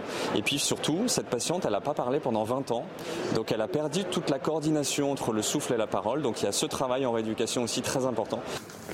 Bonjour, monsieur Ducournau. Que vous êtes gentil, que vous me semblez bon. Une parole retrouvée après une opération d'une durée de 27 heures en cumulé, menée par 12 chirurgiens sous la coordination du professeur Philippe Céruse. beaucoup de temps euh, chirurgicaux, de temps de microchirurgie, euh, qui en fait la complexité et la longueur, puisqu'il faut euh, brancher des artères avec des artères de l'ordre de millimètres, des veines avec des veines millimétriques et également des nerfs qui sont millimétriques. Donc tout ça est très complexe. Il s'agit de la quatrième greffe de larynx officiellement recensée dans le monde. L'équipe médicale espère pouvoir répéter cette prouesse prochainement. Voilà, vive la science, vive les médecins. euh, et il y a des aspects de, de, de la période qui sont euh, incroyables. Le Miguel, vous vouliez réagir, c'est fou. J'en suis sans voix. Vous en êtes sans voix. Non, sérieusement, c'est incroyable. Ouais. C'est vraiment, on, on est dans un pays de pointe Mais à ce niveau-là et on, on oublie de le dire parce qu'on pense aux difficultés de l'hôpital. Mais, Et il y en a. à côté Et de ça, il y a quand même des il y a exploits incroyables. de l'hôpital, mais là, c'est- c'est c'est- c'est- c'est merveilleux. C'est une très bonne nouvelle. On dit que les médias ne parlent que des mauvaises nouvelles. Voilà. Voilà une très bonne nouvelle. C'est vrai. Voilà, Karine, 49 ans, qui a retrouvé la voix grâce à des médecins. Allez, le sport, tout de suite, des nouvelles d'Antoine Dupont. Jolie soirée pour lui hier soir. Retrouvez votre programme de choix avec Autosphère, premier distributeur automobile en France. Le mec Guillaume avait une, une petite blague. Hein Je suis sans voix. Oui, non, c'était. N'insistons Ah, pas. voilà. tu vous dites quoi? Je dis n'insistons pas. N'insistons pas. Bon, bon, allez, non, non, c'était- c'était rigolo. Un petit Vous n'êtes pas en tournée avec votre spectacle, non? Il y a une volonté d'enfoncer le clou. Mais non Allez, Antoine Dupont, élu meilleur joueur de l'année du top 14, meilleur joueur international français. C'était euh, la 19e édition de la nuit du rugby sur Canal+. C'était à l'Olympia, Chana. hein Oui, double sacre pour euh, Antoine Dupont qui voit déjà plus loin hein, puisqu'il s'est exprimé sur son intégration au groupe de rugby à 7 pour les euh, JO de Paris 2024. Pouvoir prétendre à une médaille olympique, c'est un challenge hyper motivant, a dit Antoine Dupont. Vous avez profité de votre programme de choix avec Autosphère, premier distributeur automobile en France. Allez, restez bien avec nous dans un instant. euh, le point sur l'enquête après la mort tragique de Thomas, 16 ans, poignardé lors d'un bal à, à Crépol. Les toutes dernières informations sur l'enquête avec vous, Tanguy Hamon, du service police-justice de CNews. À tout de suite. C'est nous, il est 7h15. Merci d'être avec nous dans quelques instants. Le point sur l'enquête après la mort de Thomas dans un bal à, à Crépol. Ça sera avec Tanguy Hamon qui est avec nous sur le, sur le plateau. Mais, mais tout d'abord, le point info. Chanel Housteau. L'émotion et l'effroi à Crépol et bien au-delà après la mort tragique de Thomas, 16 ans. Il a été tué à coups de couteau le week-end dernier pendant un bal organisé par la commune. Pour lui rendre hommage, une marche blanche sera organisée demain à 13h30. Elle partira du lycée où l'adolescent était scolarisé à Romans-sur-Isère et s'achèvera au club de rugby où il jouait. Huit nouveaux puits de pétrole à la Teste de Bûche en Gironde, près d'Arcachon. Ce projet a reçu un avis favorable hier à l'issue d'une enquête publique, et cela en dépit des nombreuses inquiétudes d'ordre environnemental exprimées dans le rapport de cette enquête. Selon Vermilion Énergie, le groupe à l'origine du projet, ce nouveau forage permettrait d'atteindre des réserves pétrolières jusque-là non exploitées. Et puis deux dealers de Pierre Palmade condamnés par le tribunal de Melun. Le premier, âgé de 21 ans, a écopé d'un an de prison avec sursis. Le deuxième, âgé de 32 ans, d'une année de prison ferme. Je rappelle que Pierre Palmade avait provoqué un grave accident de voiture. C'est en février dernier et il conduisait sous l'emprise de stupéfiants. Le bal de Crépol qui vire au drame, la mort de Thomas, 16 ans, euh, agressé. Une dizaine d'individus euh, se trouvaient sur place, agressifs, violents. Certains sont venus avec des couteaux. On a besoin de, savoir ce que l'on sait euh, à l'heure qu'il est avec vous, Tanguy Hamon. Déjà, pour commencer, Tanguy, est-ce qu'on peut revenir sur les faits? Qu'est-ce qu'on sait de ce qui s'est passé? Eh les agresseurs, euh, une dizaine de personnes au moins, sont arrivés euh, sur les lieux de la fête euh, en voiture. La soirée touchait à sa fin. Il était autour de 2 heures du matin. Ils étaient armés, comme on l'a dit. Des, témoins parlent de couteaux avec des lames de 20 à 25 cm. Dans un premier temps, plusieurs de- des individus de cette bande ont cherché à infiltrer la soirée.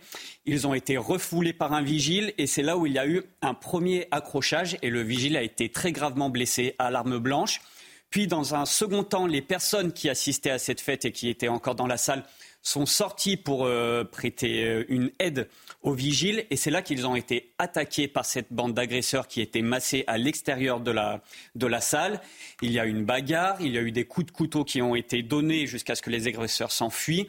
Et c'est là que Thomas a malheureusement reçu euh, son coup de couteau fatal. Il est mort alors qu'il était transféré vers l'hôpital. Au total, un peu moins d'une vingtaine de personnes ont été blessées à des degrés différents. Thomas malheureusement est mort et deux hommes ont été hospitalisés en urgence absolue, mais leur pronostic vital n'est plus engagé.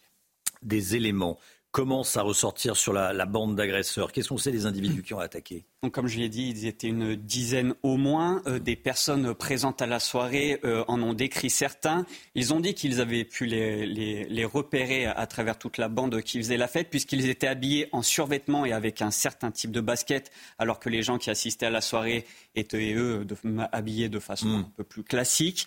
Euh, cela a permis d'avoir des premières pistes sur l'identité de ces personnes. Selon les premiers éléments qui sont montés, plusieurs sont originaires du quartier de la Monnaie, un quartier sans de la ville de Romans-sur-Isère, une ville qui est située à une vingtaine de kilomètres de Crépole. Le procureur de la République a lui tenu à rappeler euh, cette nuit qu'ils ne sont pas tous originaires de ce quartier et de cette ville. En revanche, il a une nouvelle fois appuyé sur le fait que le, leurs actes sont bien prémédités, puisque pendant un moment on se posait la question, puisque certains témoins laissaient entendre que cet acte de violence avait été euh, commis euh, puisqu'ils avaient été refoulés par la soirée. Donc là, le procureur a bien indiqué que visiblement, il cherchait quelqu'un et qu'il y avait un compte à régler. Aucune interpellation n'a encore eu lieu, mais les identifications sont en cours et ces identifications avancent rapidement. Le procureur a dit que le travail des enquêteurs laisse espérer une évolution opérationnelle rapide. Par là, il faut évidemment euh, comprendre que les interpellations ne devraient plus tarder. Justement, comment se déroule l'enquête? Eh bien, la cinquantaine euh, de gendarmes qui sont sur cette mmh. enquête utilisent tout ce qui a à leur disposition pour retrouver les agresseurs et comprendre pourquoi est-ce qu'ils ont attaqué Alors il y a énormément de témoins à, interroger qui pourraient euh, dévoiler un détail pour euh, identifier une personne ou une, une parole qu'ils ont entendue et qui pourrait permettre de comprendre le mobile des faits. Il y a une cinquantaine de témoins qui ont d'ores et déjà été identifiés, mais je l'ai dit, ils sont très nombreux. Il y avait 350 personnes qui ont assisté à la soirée. Il y a également les voisins interrogés. Euh, les enquêteurs analysent aussi les bandes téléphoniques pour savoir qui était dans la zone euh, au moment du drame. Ils analysent aussi les images de vidéosurveillance, puisque même s'il s'agissait d'un petit village, eh il y a notamment une caméra de vidéosurveillance qui aurait pu filmer les voitures qui sont passées et donc les voitures des agresseurs. Enfin, il y a aussi ce qu'on appelle la police technique et scientifique, c'est-à-dire la récupération, la récupération et l'analyse des traces ADN sur place, puisque du sang a coulé, du sang peut-être aussi des agresseurs. Ils vont analyser aussi les enquêteurs, les objets qui ont été retrouvés sur place. On parlait des couteaux, ces couteaux ont été donnés aux enquêteurs. Et enfin, une dernière chose, les gendarmes demandent aussi aux personnes qui ont pu filmer la soirée, filmer l'agression et filmer la soirée, eh bien, de leur fournir également les images de vidéosurveillance. Merci beaucoup. Et les images filmées par les portables? Également. Ah oui, bien sûr. des jeunes, beaucoup de jeunes qui. Ils disent plutôt que de les mettre sur les réseaux sociaux, donner les, données aux, enquêteurs pour retrouver la piste des agresseurs. Merci beaucoup. Merci beaucoup Tanguy Hamon. Restez bien sur CNews. Dans un instant, l'économie. On va voir qu'on préfère désormais le local au bio. On préfère consommer quelque chose qui est produit en France que du bio avec le label bio mais qui vient euh, du, de l'autre bout de la planète. On verra ça avec vous l'ami Guillaume. A tout de suite. L'économie tout de suite. On part faire nos courses avec l'ami Guillaume. Votre programme avec les déménageurs bretons, des déménagements d'exception. On dit chapeau les bretons. Information sur déménageurs-bretons.fr. Allez, on va parler du bio. Euh, le bio qui est en perte de vitesse et qui se vend moins dans les supermarchés, dans les supérettes, dans les hyper. Une étude révèle que les Français privilégient plutôt les produits locaux que les produits bio. C'est ça, Lomic oui, euh, exactement. C'est une étude de l'IFOP sur l'image des agriculteurs qui le dit. Près de 9 Français sur 10 assurent désormais qu'ils privilégient les aliments produits en France. Et ils sont même 6 sur 10 à choisir systématiquement, quand ils font leurs courses, des aliments produits dans leur région ou près de chez eux. On peut pratiquement euh, parler d'une forme de patriotisme alimentaire. Désormais, on veut acheter quelque chose produit à côté de chez soi. Mais le local, c'est pas plus cher Si, un peu, et c'est sans doute aussi pour cela qu'on trouve plus de consommateurs qui achètent local chez les plus de 65 ans que chez les 25-34 ans, alors même que ce sont les, plus jeunes qui sont les plus sensibles à la, cause du climat et qui donc devraient acheter euh, local, mais c'est un effet du pouvoir d'achat, hein, euh, évidemment. C'est plus cher d'acheter euh, local. 57% des Français, c'est un autre chiffre, disent qu'ils seraient prêts à payer plus cher leurs produits alimentaires pour garantir un revenu correct aux agriculteurs de leur région. Ils étaient 72% avant le Covid. Là encore, c'est un effet de, l'inflation. L'étude IFOP souligne aussi que même si c'est parfois plus cher, les Français ont quand même conscience qu'acheter local, c'est soutenir les emplois locaux et donc, de façon directe, l'économie et de façon indirecte, leurs économies. Comment s'explique le recul du bio? Eh bien, essentiellement en raison du prix. Hein. Le bio, c'est 50% plus cher en général que le traditionnel parce que les rendements sont moins importants et puis parce qu'il faut plus de personnel et les salaires euh, ont augmenté. En France, les achats en volume de produits bio sont en recul de plus de 10% sur un an. Dans le même temps, les sondés, 61%, jugent que les agriculteurs sont respectueux au global de l'environnement et donc, même s'ils ne font pas du bio, ils ne font pas n'importe quoi. Un légume non bio produit en France est sans doute moins mauvais pour la planète qu'un légume bio produit à l'autre bout du monde et importé en bateau ou en avion. C'était votre programme avec les déménageurs bretons, des déménagements d'exception. On dit chapeau les bretons. Information sur déménageurs-bretons.fr. C'est News, il est 7h27. Le temps, Alexandra Blanc. La météo avec Mystérieux Repulpant, le sérum anti-âge global au venin de serpent par Garantia. Retrouvez la météo avec Cybelle Énergie pour réaliser vos travaux de rénovation énergétique en toute confiance. Cybelle Énergie, s'engager pour votre avenir. La météo avec vous, Alexandra, et ce matin, on parle de nouvelles inondations dans le Pas-de-Calais. Eh oui, on a eu euh, localement jusqu'à 20 mm de pluie euh, supplémentaire hier euh, dans le Pas-de-Calais, ce qui a donc suffi à réactiver les cours d'eau et donc conséquence de nouvelles inondations, comme ce fut le cas du côté de Frank dans le Pas-de-Calais, avec donc ces pluies qui sont arrivées sur les sols tout simplement déjà saturés en eau et donc conséquence, ça déborde de nouveau. Alors rassurez-vous, si vous êtes sur le Pas-de-Calais, nous n'attendons pas de précipitations aujourd'hui ni demain, avec le retour à un temps un petit peu plus clément grâce au retour de l'anticyclone. En revanche, les deux départements du Nord, donc le Pas-de-Calais, mais également la Charente-Maritime reste placée sous surveillance en raison de la décrue qui est lente, bien trop lente? Alors au programme aujourd'hui de fortes pluies principalement au pied des Pyrénées avec également beaucoup de neige attendue en montagne au-delà de 1200 mètres d'altitude. On retrouve actuellement des averses entre le massif central et le Lyonnais. Puis à noter également le vent qui va souffler en tempête autour du golfe du Lion ou encore du côté de la Corse. D'ailleurs sur la Corse on attend des orages cet après-midi avec le retour à un temps assez instable et puis euh, resteront très soutenus au pied des Pyrénées avec de la neige attendue sur tous les massifs français, hein, notamment sur le massif central, les Pyrénées ou encore sur les Alpes au-delà de 1200-1300 mètres d'altitude. Et puis sur les régions du nord, temps plutôt calme, pas de précipitation sur le Pas-de-Calais avec néanmoins une alternance de nuages et d'éclaircies. Regardez cette flèche. Le vent le vent s'oriente en flux de secteur nord et donc, conséquence, les températures vont de nouveau baisser. Alors, température qui reste plutôt douce ce matin, 9 degrés à Paris, 12 degrés pour le Pays Basque ou encore 8 degrés à Limoges. Mais dans l'après-midi, la température commence donc à baisser avec des températures qui vont petit à petit retrouver des niveaux conformes au normal de saison. 10 degrés du côté de Dijon ou encore de Besançon. Vous aurez localement 11 degrés entre Limoges, Clermont-Ferrand ou encore du côté de Lyon et localement jusqu'à 18 degrés à Montpellier. Les températures qui vont baisser à partir de demain, avec d'ailleurs un temps beaucoup plus clément euh, pour le milieu de semaine. On aura même un temps plutôt ensoleillé demain. C'était la météo avec Cybelle Énergie pour réaliser vos travaux de rénovation énergétique en toute confiance. Cybelle Énergie, s'engager pour votre avenir. C'était la météo avec Mystérieux Repulpant, le sérum anti-âge global au venin de serpent par Garantia. C'est News, il est 7h30. Bienvenue à tous. Merci d'être avec nous. Vous regardez la matinale à la une. À Rим, en Israël, où s'est déroulé le massacre du festival Supernova, les lieux de la tuerie deviennent des lieux de recueillement. Nos envoyés spéciaux, Antoine Estève et Thibault Marcheteau, se sont rendus sur place. Reportage CNews à suivre. Un navire appartenant à un homme d'affaires israélien pris d'assaut par des rebelles outils. L'attaque a été filmée par les terroristes. Ça s'est passé en mer Rouge. On y revient avec le général Bruno Clermont. A tout de suite, mon général. L'enquête sur l'attaque du bal de Crépol dans la Drôme est en cours. Thomas avait 16 ans, il est mort samedi soir.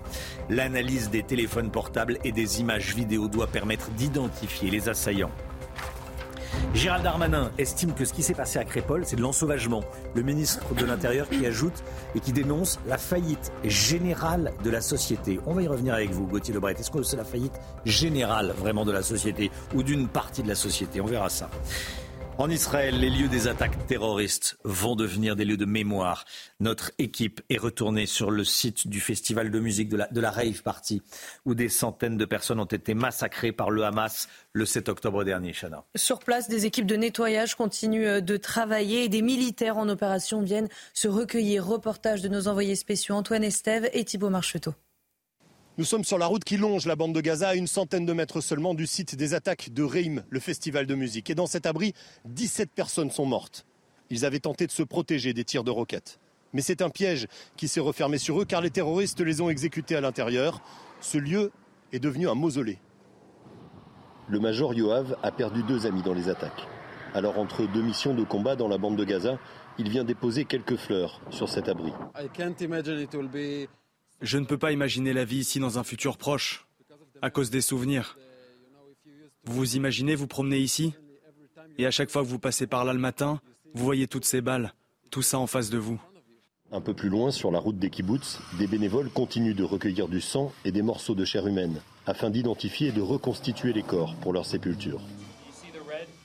Vous voyez tout ce rouge sur le mur là? Tout ça c'est du sang. Il y en a plein partout. Là aussi ça a été projeté. Il y a eu une explosion ici. C'est vraiment triste.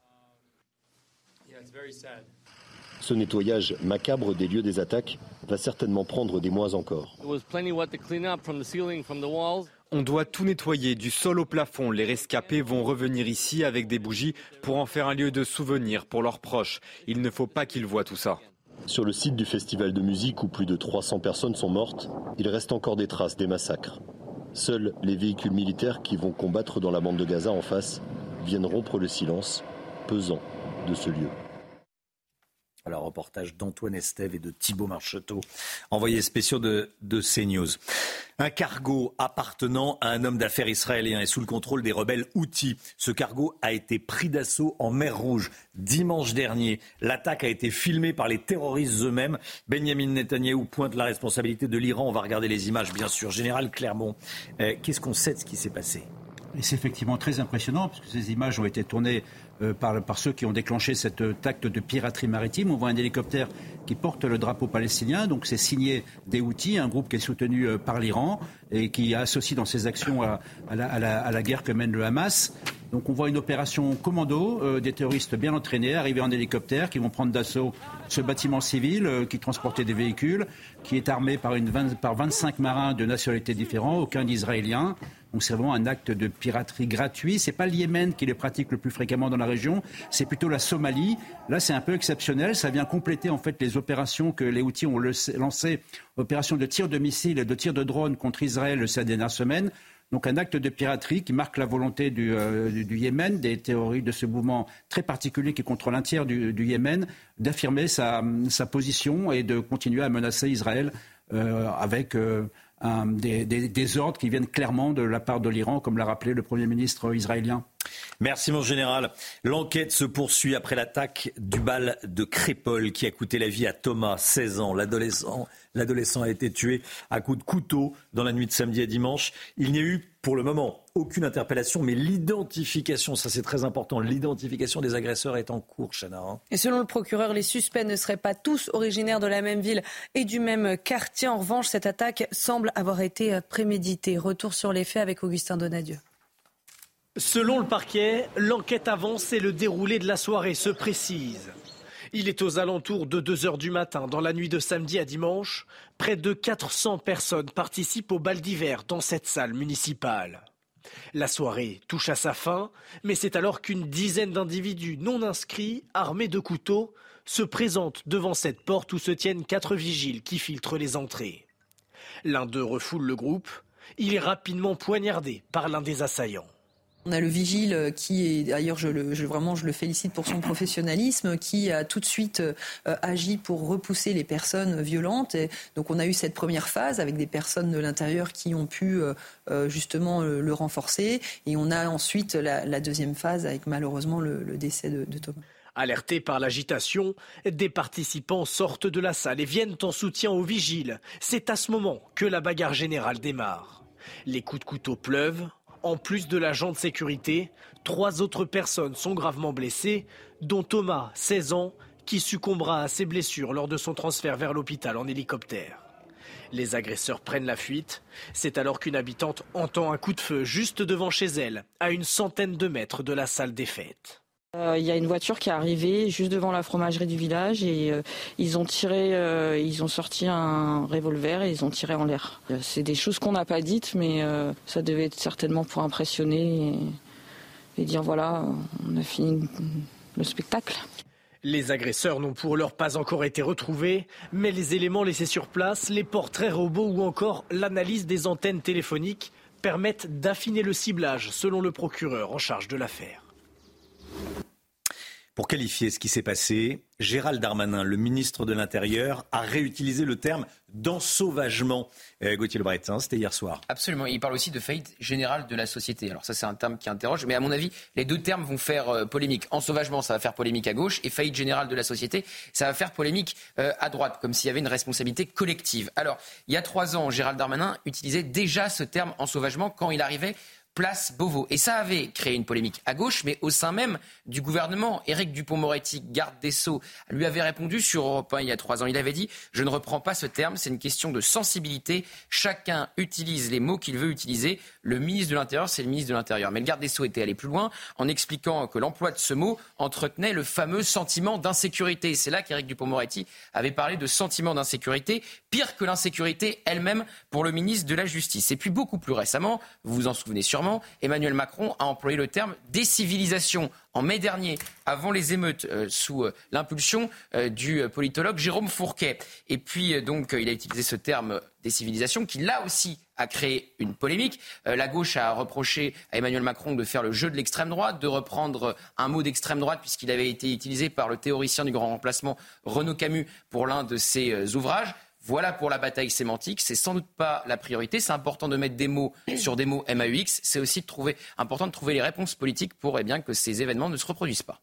Merci beaucoup Gauthier. À 8h30, on sera avec l'essayiste Driss Gali. Euh, il va décrire ce, que, ce qui se passe dans le, dans le pays, euh, selon lui. Donc, euh, selon Gérald Darmanin, c'est l'ensauvagement et une faillite générale de la société. est-ce que c'est une faillite générale de la société ou est-ce que c'est une faillite d'une certaine partie de la société? On en parlera à, 8h30. La députée Sandrine Josso sort du silence. Elle était invitée hier soir sur le plateau de C'est à vous sur, sur France 5. C'est elle qui a été droguée à son insu, Chana. Hein. oui, par le sénateur Joël Guerriot. On vous, a parlé, on vous en parlait euh, la semaine dernière. Joël Guerriot, qui est soupçonné d'avoir voulu l'agresser euh, sexuellement hier soir. Elle a raconté pour la première fois l'horreur qu'elle a vécue ce soir-là. Écoutez. J'ai cru mourir. D'abord, j'ai cru mourir d'une crise cardiaque. J'ai cru mourir parce que euh, je, pensais qu'il allait euh, abuser de moi, parce que dans l'ascenseur, je, ne tenais plus debout. Voilà, Et aujourd'hui encore, vous subissez ce qu'on appelle un stress post-traumatique? Oui. Voilà, l'ascenseur, c'est en, quittant euh, le domicile du, du, sénateur, elle s'est sentie mal elle a pris l'ascenseur pour partir. Le sénateur l'a suivi jusqu'au jusqu'au euh, taxi. Dès qu'elle a, dès qu'elle a euh, bu une coupe de champagne, elles ont dit que le champagne était un peu euh, bizarre. Voilà. Donc elle, elle, a, elle a témoigné. Elle a dit j'ai cru mourir. Un responsable taliban dans une mosquée de Cologne, vous avez bien entendu, invité par une association afghane de la ville, ce représentant du régime taliban en Afghanistan a pu donner une conférence en Allemagne euh, dans une mosquée à, Cologne. Il en aurait profité pour diffuser la, la, propagande du régime islamiste des talibans. Claude Moniquet, spécialiste des questions de, terrorisme et de renseignement, était en direct avec nous à, à 6 heures. Écoutez. Alors en fait, il s'est passé deux choses. D'abord, on a un taliban qui se trouve, un responsable taliban qui effectivement se trouve en Europe, mais pas invité par les institutions européennes, invité à l'AE par l'OMS, qui est une organisation de l'ONU et donc il obtient un visa Schengen.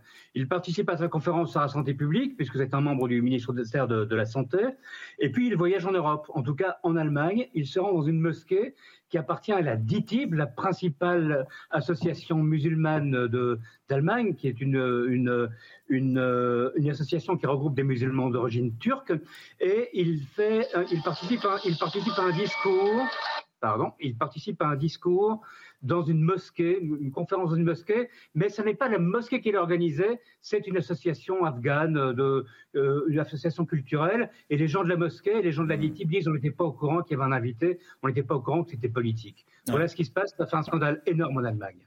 Euh, cet individu, donc, je le répète, représentant du, du régime des talibans, peut se déplacer partout en Europe eh ben là, manifestement, il y a un problème parce que Schengen prévoit plusieurs procédures d'attribution de visa et entre autres ce qu'on appelle le visa, le VTL, le visa à territorialité limitée, qui permet de se rendre exclusivement dans un pays ou deux ou trois pays, enfin un espace de, mouvement qui est limité, euh, comme son nom l'indique. C'est évidemment le visa qui aurait dû être attribué à, à ce représentant taliban, puisque les talibans sont quand même au banc de la société européenne, au banc politique de l'Europe.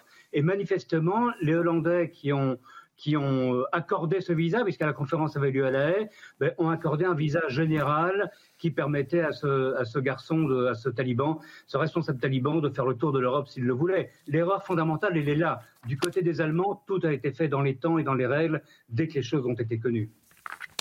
Voilà, Claude Moniquet qui était en direct euh, avec nous. C'était important de, parler de cette information. Restez bien sur CNews. Dans un instant, l'économie, on va parler du pouvoir d'achat immobilier euh, qui se réduit jusqu'à 50 mètres carrés de pouvoir d'achat immobilier euh, perdu. On en parle avec Lomi Guillot. À tout de suite.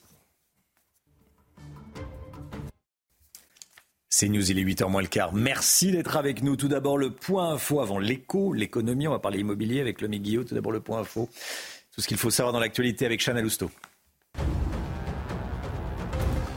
Joe Biden croit qu'un accord pour libérer des otages du Hamas est proche. Le président des États-Unis l'a dit hier en marge d'une cérémonie à la Maison-Blanche. Un journaliste lui a reposé la question est-ce qu'un accord est proche? Joe Biden a répondu oui en croisant les doigts. Dans le même temps, le chef du Hamas a déclaré cette nuit nous nous approchons de la conclusion d'un accord de trêve. Les agresseurs du bal de Crépol sont toujours introuvables. Leur identification est en cours 48 heures après la mort tragique de Thomas, tué à coups de couteau à la salle des fêtes de la commune. Selon le procureur, les suspects ne seraient pas tous originaires de la même ville et du même quartier. En revanche, l'attaque semble avoir été préméditée. Selon des témoins, ces individus se seraient rendus à cette fête avec des lames de 25 cm.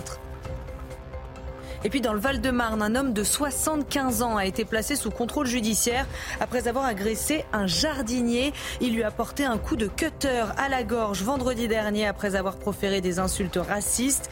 L'homme s'est emporté parce que la camionnette du jardinier de 29 ans bloquait sa sortie d'une impasse. Il comparaîtra devant un tribunal le 16 mai prochain, notamment pour violence avec usage d'une arme. Votre programme avec les déménageurs bretons, des déménagements d'exception. On dit chapeau les bretons. Information sur déménageurs-bretons.fr.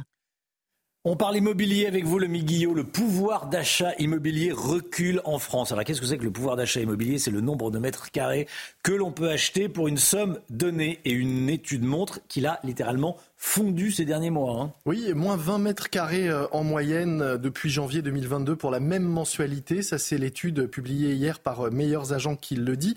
Avec une mensualité de 1000 euros par mois sur 20 ans, on peut désormais acheter 53 mètres carrés en moyenne. C'était 73 il y a seulement 18 mois. Et c'est une moyenne hein, dans 200 villes parce que dans certaines villes, les acheteurs potentiels ont même perdu 50 mètres carrés de surface à acheter. C'est le cas notamment à Charleville-Mézières dans les Ardennes, selon Meilleurs Agents. En janvier 2022, pour 1000 euros par mois sur 20 ans, on pouvait acheter 168 mètres carrés. Aujourd'hui, c'est seulement 115 mètres carrés. Alors, quelles sont les autres villes où le pouvoir d'achat le plus fondu? Eh bien, il y a notamment euh, Saint-Étienne, moins 51 mètres carrés, et puis à peu près autant, vous le voyez, à Châteauroux, Chalon-sur-Saône, euh, Mulhouse. En général, c'est dans toutes les villes moyennes que l'on a beaucoup perdu de pouvoir d'achat immobilier. L'étude cite euh, par exemple les villes de Bourges, Blois, Angoulême, Brive, Cholet ou encore Limoges. Ça concerne aussi quelques grandes villes, mais dans une moindre mesure. À Bordeaux, on a perdu 10 mètres carrés de pouvoir d'achat immobilier, et à Lyon, c'est 8 mètres carrés qui se sont envolés. Quelles sont les, raisons de cette baisse spectaculaire du pouvoir d'achat? En réalité, 50 mètres carrés de perdus. Oui, en réalité, il y a deux causes hein, qui se conjuguent. D'abord, la hausse des prix de l'immobilier qui se poursuit dans certaines villes et notamment ces villes moyennes. À Charleville-Mézières, par exemple, les prix de l'immobilier ont augmenté de 10% euh, en un an. Et puis de l'autre côté, euh, il y a la hausse des taux d'intérêt. On en a beaucoup parlé, mais cette hausse rend les crédits plus chers si on veut rester dans la même enveloppe budgétaire. C'est 1000 euros par mois que prend euh, Meilleurs Agents comme exemple. On est donc obligé de s'éloigner ou d'acheter moins de mètres carrés. Malheureusement pour les acheteurs, les taux ne vont pas baisser, ils se stabilisent, c'est déjà ça, mais ils ne vont pas baisser. Les acheteurs ne peuvent donc compter que sur une baisse des prix que beaucoup de professionnels de l'immobilier hein, pronostiquent dans les villes moyennes justement pour espérer retrouver un peu de pouvoir d'achat immobilier. C'était votre programme avec les déménageurs bretons, des déménagements d'exception. On dit chapeau les bretons. Information sur déménageurs-bretons.fr. La présence de Yacine Bellatar à l'Elysée, que dit-elle? On va y revenir avec vous, avec vous euh, Jérôme Béglé, la polémique Yacine Bellatar qui ne faiblit pas. Édito politique de Jérôme Béglé, directeur général de la rédaction de Paris Match. Dans un instant, à tout de suite.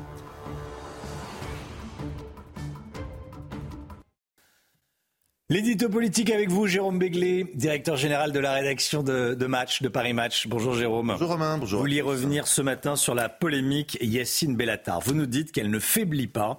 La présence de l'humoriste à l'Elysée ne passe toujours pas et euh, ajoute encore plus de confusion sur la position d'Emmanuel Macron sur l'islam politique. Expliquez-nous. Et Romain, Yacine Bellatar a confirmé dimanche soir qu'il avait bien été reçu à l'Elysée par deux conseillers du président de la République.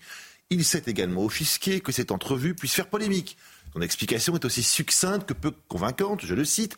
Sur des sujets précis, c'est bien de convoquer des gens qui ressentent le pouls de la société.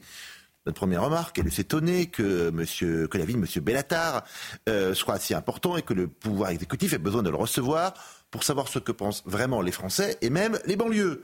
Les services de sécurité intérieure, les préfets, les élus locaux, les responsables d'associations et les instituts de sondage sont des boussoles infiniment plus précises et fiables que les, bavardages et les élucubrations d'un personnage dont les déclarations antérieures ont montré qu'il défendait le port du voile islamique et attaquait les défenseurs euh, de la laïcité républicaine. Bref, qu'il manifestait quand même une vraie complaisance avec l'islam politique.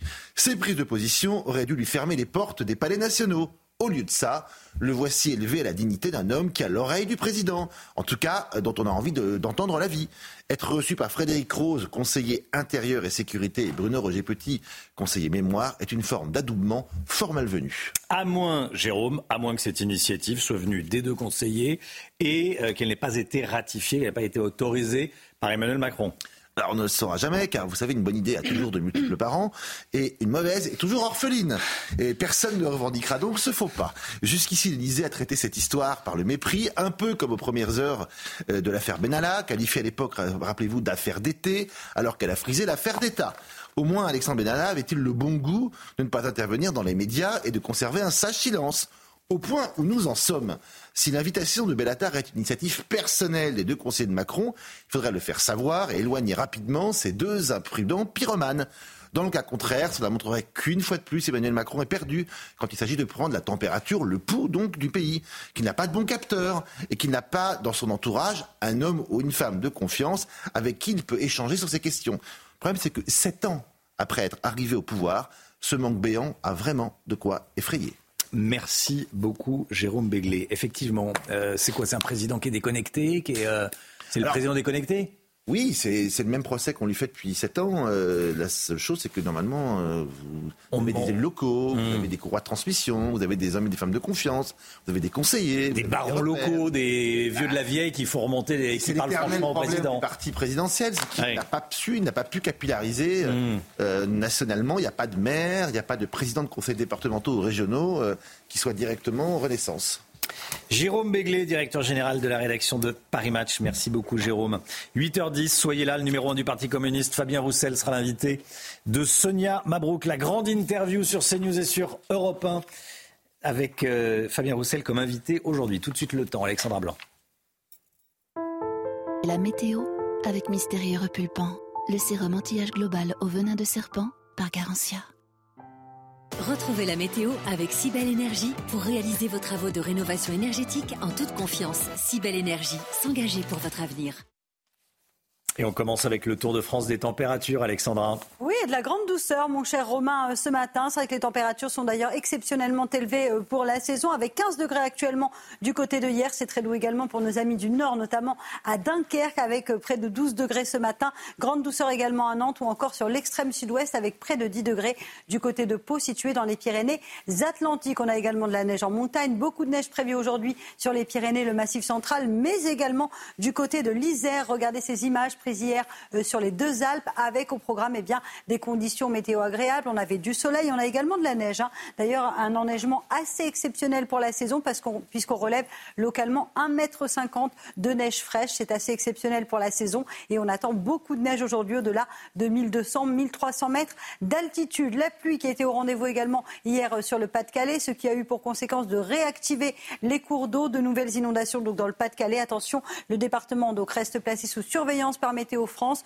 tout comme la Charente-Maritime où certains cours d'eau continuent de déborder. Ça va aller un petit peu mieux aujourd'hui. Pas de précipitations sur les régions du nord, un temps plutôt calme. En revanche, dans le sud, on retrouve un temps assez agité, assez instable, avec de fortes pluies attendues euh, au pied des Pyrénées, avec également de la neige en montagne. Un temps assez instable également euh, sur les côtes landaises, avec localement euh, quelques coups de tonnerre, et puis de la pluie aussi entre le massif central et le Jura. Dans l'après-midi, très peu d'évolution, toujours de la pluie au pied des Pyrénées, pluie également entre le centre et le centre-est, et puis à noter également le vent qui va souffler en tempête, notamment sur le couloir rhodanien, sur le golfe du Lion ou encore du côté de la Corse, où vous aurez d'ailleurs quelques orages cet après-midi. Flux de nord qui se met en place. Regardez ces petites flèches, elles vous indiquent que le vent s'oriente en secteur nord et donc, conséquence, les températures vont commencer à baisser doucement mais sûrement. Ce matin, je vous l'accorde, c'est plutôt doux, 9 degrés à Paris, 12 degrés pour le Pays Basque ou encore 4 euh, degrés pour le Puy-en-Velay. Dans l'après-midi, les températures vont continuer à baisser avec en moyenne 10 degrés à Dijon ou encore à Besançon.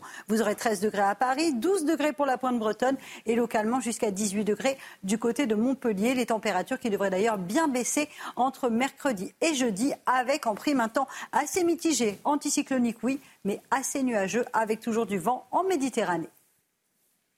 C'était la météo avec Cybelle Énergie pour réaliser vos travaux de rénovation énergétique en toute confiance. Cybelle Énergie, s'engager pour votre avenir. C'était la météo avec Mystérieux Repulpant, le sérum anti-âge global au venin de serpent par Garantia. C'est News, il est bientôt 8 heures. Merci d'être avec nous. Vous regardez la matinale. À la une, la tristesse qui est en train de laisser place à la colère à Crépole après la mort du jeune Thomas, 16 ans, attaqué par une bande d'individus violents. On sera en direct dans un instant avec euh, Michael Dos Santos, en direct de Romans-sur-Isère, où se trouve le lycée où était scolarisé Thomas. A tout de suite, Michael. L'identification des individus violents est en cours. Que sait-on à l'heure qu'il est? Les dernières informations sur l'enquête avec Tanguy Hamon, service police-justice de CNews, avec nous sur ce plateau. A tout de suite, Tanguy. Et puis, une trêve entre le Hamas et Tzal est proche. C'est en tout cas ce qu'a affirmé le chef politique euh, du Hamas. On rejoindra notre envoyé spécial en Israël, Antoine Estève, avec Olivier Gangloff. A tout de suite, Antoine. Les agresseurs du bal de Crépole sont toujours introuvables ce matin. Leur identification est en cours 48 heures après la mort tragique de Thomas tué à coups de couteau. Selon le procureur, les suspects ne seraient pas tous originaires de la même ville et du même quartier. En revanche, cette attaque semble avoir été préméditée. On va regarder ensemble des, images euh, tournées ce soir-là, euh, issues de téléphones portables, vous le voyez. On voit plusieurs individus se battre devant la, salle des fêtes, Chana. Et on rejoint tout de suite notre envoyé spécial sur place, Michael Dos Santos, avec Justine Cerquera euh, pour les images. Michael, bonjour. Vous êtes à Romans-sur-Isère, devant le lycée où était scolarisé Thomas. Évidemment, l'émotion est toujours très vive ce matin. Oui, une émotion euh, très vive. Hein. Tous ne connaissaient pas euh, forcément euh, Thomas ici au, lycée du Dauphiné. Certains le croisaient dans les couloirs, d'autres ont, joué au rugby avec lui quand, quand ils étaient plus jeunes. Et puis il y a ceux qui malheureusement se trouvaient sur le lieu du drame, dans cette salle des fêtes de Crépole. Et c'est ces élèves qui intéressent le plus finalement le proviseur de, de cet établissement. Ils ont été écouter. Une cellule psychologique a été ouverte et euh, a priori une autre cellule psychologique sera euh, ouverte euh, dans la, dans la semaine pour pouvoir écouter, pour que ces élèves puissent partager leurs douleurs, leurs craintes, leurs leur peines. Ici au lycée Dauphiné, hein, vraiment tout le monde est sous le choc. Le, personnel également, hein, on a pu discuter. Tout le monde fait très attention au bien-être aussi de, de, ces élèves. Ils restent très jeunes, ils ont pu être perturbés par ce qu'il s'est passé. On a pu échanger avec un élève qui nous disait c'est dramatique, je croisé vendredi dans les couloirs. Et puis finalement lundi il n'est plus là, il n'assiste plus aux cours, il n'est plus dans cette salle de classe, il ne partage plus le, quotidien de, ses petits euh, camarades. Euh, le lycée euh, Dauphiné où va d'ailleurs partir. Hein. C'est d'ici que va partir une, marche blanche euh, mercredi à, 13h30. Marche blanche qui va donc débuter ici et qui va rejoindre euh, le stade communal de, Romans-sur-Isère. C'est là où évoluait le, jeune Thomas. Il jouait au rugby avec beaucoup de ses camarades de, lycée. Donc l'émotion est, vraiment très vive. Et encore une fois, je tiens à le préciser, ici on, pense vraiment au bien-être des, élèves et on essaye de les écouter un maximum pour qu'ils puissent partager leur, leur douleur. Michael Dos Santos avec Justine Cerquera. Merci, à tous les deux. Tanguy Hamon, service police-justice de, de CNews. Qu'est-ce qu'on sait ce matin du profil des assaillants, du profil des agresseurs? On sait qu'ils étaient déjà une dizaine au moins arrivés sur les lieux en voiture. Euh, ils étaient armés euh, de couteaux avec des lames longues de 20 à 25 cm. Euh, des témoins euh, présents à la soirée euh, les ont décrits. Ils disaient qu'ils avaient été repérés notamment par leur accoutrement. Ils étaient habillés en survêtement quand d'autres personnes de la soirée étaient eux, bien mieux habillées. Cela avait permis pour les enquêteurs d'avoir des premières pistes sur l'identité de ces agresseurs. Selon les premiers éléments qui nous sont remontés, Plusieurs sont originaires du quartier de la Monnaie. C'est un quartier sensible de la ville de Romans-sur-Isère, situé à une vingtaine de kilomètres de Crépole. Le procureur de la République de Valence, lui, a tenu à rappeler que tous ne sont pas originaires de ce quartier ou de cette ville. Il a dit qu'il n'y avait pas une, logique de territoire euh, chez les agresseurs. En revanche, le procureur a bel et bien euh, euh, rajouté que l'acte semblait prémédité et que la bande semblait chercher quelqu'un. Il y avait visiblement un compte à régler. Il a indiqué qu'aucune interpellation n'avait encore eu lieu euh, aujourd'hui, mais les, suspects sont en cours d'identification. Les identifications avancent d'ailleurs très vite. Le procureur a annoncé que le travail des enquêteurs laisse espérer une évolution opérationnelle rapide. Et par là, il faut comprendre eh bien, que les interpellations ne devraient plus tarder. Merci beaucoup, euh, Tanguy Hamon. On sera à 8h30, soyez là si vous le pouvez, avec Driss Gali. Il est essayiste. Euh, il fait une comparaison entre ce qui s'est passé à, à ce que l'on en, ce que l'on en sait, et dans certaines villes de France, euh, des agressions et euh, ce qui se passait en Algérie. Euh, vous verrez, ça sera à 8h30. il sera en direct avec nous. Joe Biden dit croire à un accord de libération des otages euh, proche, c'est ce qu'il a dit euh, ces dernières heures. Par ailleurs, le chef politique du Hamas, euh, Ismaël Haniyeh, a déclaré nous nous approchons de la conclusion d'un accord de trêve. Il a également évoqué l'avancée des négociations concernant la libération des otages. On va partir sur le terrain, Chana. Hein. Oui, on rejoint tout de suite nos envoyés spéciaux en Israël, Antoine Estève avec Olivier Gangloff. Antoine, vous êtes à Ashkelon. Un accord entre le Hamas et Israël est proche?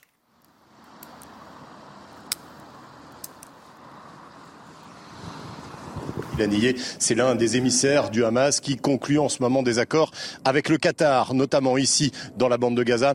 Et euh, l'autre axe de négociation, vous savez, c'est toujours l'ONU qui essaye de son côté aussi, par le biais de l'Égypte, de continuer à négocier avec le Hamas dans la bande de Gaza. Alors ces informations sont évidemment à prendre euh, avec des pincettes parce que ce matin, déjà, des officiers israéliens dans la presse israélienne nous disent qu'il y aura plusieurs conditions à respecter. La première, c'est qu'aucun membre du Hamas ne pourra se montrer pendant cette trêve. Il sera automatiquement éliminé pense notamment aux hommes qui sont toujours cachés dans des tunnels, qui peuvent aussi euh, détenir des otages dans ces mêmes tunnels. Et puis euh, la deuxième condition, ce serait interdire à tous les habitants qui ont fui vers le sud de la bande de Gaza de revenir vers le nord. Donc vous voyez des conditions quand même très strictes, très précises, qui laissent évidemment euh, douter de la véracité de, de cette trêve à venir. Elle pourrait concerner une quarantaine d'otages et elle pourrait commencer en début de semaine, cette semaine, ou encore à la fin de la semaine après le prochain Shabbat. Bref, beaucoup d'informations à vérifier ces jours-ci. Merci beaucoup Antoine Estève avec Olivier Gangloff. Merci euh, à tous les deux. Il est 8h06. Restez bien sur CNews. Dans un instant, la grande interview. Sonia Mabrouk reçoit ce matin Fabien Roussel, le numéro 1 du Parti communiste, sur CNews Europe 1. A tout de suite. CNews, il est 8h12. Bienvenue à tous. Merci d'être avec nous. Tout de suite, c'est la grande interview de Sonia Mabrouk. Sonia qui reçoit ce matin Fabien Roussel, le numéro 1 du Parti communiste. La grande interview sur CNews et sur Europe 1. Et place donc à la grande interview sur CNews et, et Europe 1. Bonjour à vous, Fabien Roussel. Bonjour, Sonia Mabrouk. Et bienvenue. Vous êtes député euh, du Nord, secrétaire national du Parti euh, communiste à Crépole, petite commune dans la Drôme. C'est la colère après euh, l'émotion suite à l'expédition punitive dans une fête du village d'individus avec des couteaux. Expédition qui a fait Fabien Roussel un mort, plusieurs euh, blessés. Les agresseurs sont encore recherchés. Est-ce selon vous le signe d'un ensauvagement de la société, comme l'a dit le ministre de l'Intérieur? Euh, en tout cas, une société où des actes de ce type se reproduisent quand même de plus en plus. là, un village calme, tranquille, dans la Drôme. Et c'est pour ça que ça suscite une telle émotion avec euh, ce jeune adolescent de 16 ans euh, qui perd la vie. Et on se dit, euh, moi-même qui suis député d'une circonscription avec des villages, euh, pourquoi pas chez nous demain? Et donc, on est, ça nous inquiète tous. Plus à l'abri nulle part, si vous et dites donc, pourquoi pas chez je nous dirais demain pas ça. Je veux pas non plus susciter la terreur pour, pour, tous les habitants et ceux qui ont prévu de fêter un anniversaire, un mariage, etc. Faut pas pousser. Mais en tout cas, ce qui est vrai, c'est que de plus en plus, aujourd'hui, dans la société, je dirais dans le monde, on règle ces problèmes par la violence, par les coups. Il n'y a plus de règles. Mais quelle est le... Quelle lecture vous en faites? Est-ce que c'est un fait divers, parce que je, reste sur la France, ou un fait de société, puisque vous dites que ça se reproduit de plus en plus? Bah, Écoutez, d'abord, il faudrait savoir euh, euh, qu'est-ce qui a motivé euh, ce crime, qui sont les auteurs, comment c'est venu, pourquoi. La justice, ça sert à ça à comprendre. Apparemment, le mais procureur aussi, dit expédition punitive, une partie des individus qui seraient venus d'une cité voisine. Des bagarres euh, dans les bars, euh, dans les balles, dans les soirées, euh, je dirais, il y en a toujours eu, mais dans un endroit aussi tranquille. Au coup de couteau, avec un, un, drame derrière, c'est, c'est, je vais pas dire exceptionnel, mais c'est rare, c'est extrêmement douloureux. Je pense à la famille de, de, de la victime, je pense au club de rugby dans lequel ce, jeune homme euh, jouer. L'émotion, elle est énorme pour tout le monde. Mais le politique je sais aussi que, que, dites je, sais aussi que, par exemple, euh, euh, je, le vis chez moi, on a beaucoup moins de gendarmes sur nos territoires que de policiers dans les zones urbaines. Mm. Euh, c'est un sujet. Euh, il y a eu 15 euh, 000 suppressions de policiers sous l'ère Sarkozy. On a du mal à récupérer le même nombre. On va mettre des, des policiers, des forces de sécurité devant chaque fête de bal du village Non, bien sûr que non. Mais ce que je veux dire, c'est que les, nos concitoyens ont, ont envie d'être mieux protégés. Il faut pouvoir les rassurer. et suite à ce qui s'est passé là dans la Drôme, il y a besoin de mener une enquête de comprendre, de connaître ce qui s'est passé, de punir, bien sûr. Euh, et, je ne tirerai pas plus de leçons. Vous dites pas fait de société parce que vous m'avez pas répondu à l'action fait divers ou fait de société? C'est important. Si c'est un fait divers, c'est-à-dire que ça reste quand même assez exceptionnel et unique. Si c'est un fait de société, c'est-à-dire que ça s'inscrit dans une, malheureusement, une lignée, aujourd'hui un continuum de violence, voire même d'hyperviolence. Euh, il y a beaucoup plus de violence dans notre société, beaucoup plus d'intolérance. Euh, je ne ferai pas une analyse, je ne suis pas sociologue, il faudrait qu'on ait les chiffres, donc je ne vais pas... Euh, voilà. Vous les avez les chiffres, hein, des violences qui augmentent sur personne euh, chaque année ce que et je sont sais, en grande Et je l'ai déjà dit, c'est qu'il y a beaucoup plus de violence dans notre société, beaucoup plus de règlements de compte. On ne sait plus dialoguer, on ne sait plus parler pour régler des problèmes. Et je, je le dis, autant au niveau des relations humaines entre citoyens, qu'au niveau des chefs d'État, au niveau des, des pays. Vous voyez qu'aujourd'hui, il n'y a plus aucune règle. On va en parler. Je voudrais rester quand même encore à Crépole. Tout ça pour dire que quand des chefs d'État, des, des, des, responsables politiques, eux-mêmes, eux-mêmes, euh, contreviennent à toutes les règles. Euh, Dans beaucoup de régions du monde, comprenez que aussi à l'échelle des simples citoyens, ça devient, euh, euh, c'est aussi, c'est aussi des, actes de cette manière. Au lendemain, vous avez vu les, réactions de certains. il y a beaucoup de prudence dans vos propos et vous dites, et vous avez raison que l'enquête se poursuit. D'autres responsables politiques, Marine Le Pen, Éric Zemmour, Éric Ciotti, ici même hier, Nicolas Dupont-Aignan ont affirmé que c'était une expédition. Marine Le Pen a parlé de radia. D'autres ont dit que c'était des, racailles qui se sont attaqués à cette fête de village. Comment vous appréhendez ces réactions? C'est juste que je vois qu'il y a des responsables politiques d'extrême droite, vous les avez cités, euh, qui, eux, se saisissent de ce, drame euh, pour euh, en faire un projet politique et mm. puis, je ne vais pas dire jeter de l'huile sur le feu, mais bon, je, vous voyez bien que... Et c'est le monopole de l'extrême droite de faire ça? C'est pas mon propos. moi, j'attends que la justice fasse son travail, qu'il y ait une enquête et que l'on prenne le temps de mesurer ce qui s'est passé et de comprendre. Euh, c'est de cette manière que l'on devrait agir en tant que responsable politique. Il y a beaucoup de violence dans notre. Alors, mais justement. Non, mais Fabien vous dites euh, l'extrême droite a dit. Moi, je voudrais vous parler d'un autre euh, ce qui s'est passé et de la réaction, par exemple, de Jean-Luc Mélenchon, qui n'est pas d'extrême droite. Vous me l'accorderez. Ce qui s'est passé autour d'un jardinier qui a été sauvagement agressé dans le Val-de-Marne et Jean-Luc Mélenchon dit ignoble tentative d'égorgement la classe médiatico-politique doit se ressaisir, etc. Il fait la même chose que l'extrême droite, alors? Non, mais là, il ah met en avant. Non. mais il met en avant un acte raciste et clairement apparemment. il y a une enquête aussi. Il y a hein. une enquête, mais avec des propos qui ont été tenus, et donc il, y a, il, met en avant un acte raciste à l'encontre d'un jardinier.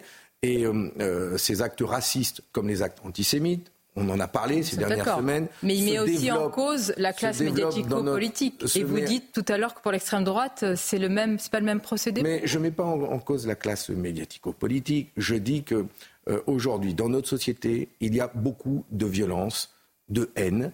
Euh, on doit, euh, nous, responsables politiques, savoir prendre de la hauteur sur ces sujets, apporter des réponses, protéger nos concitoyens, condamner avec fermeté quand il y a de la violence euh, gratuite, certainement comme, enfin pas gratuite, mais comme là dans la Drôme. Il y a des actes racistes, antisémites, qui sont condamnés par la loi et qu'il faut condamner comme tels. Pourquoi un responsable politique choisit ses causes? Vous ne trouvez pas ça triste, affligeant, quel qu'il soit?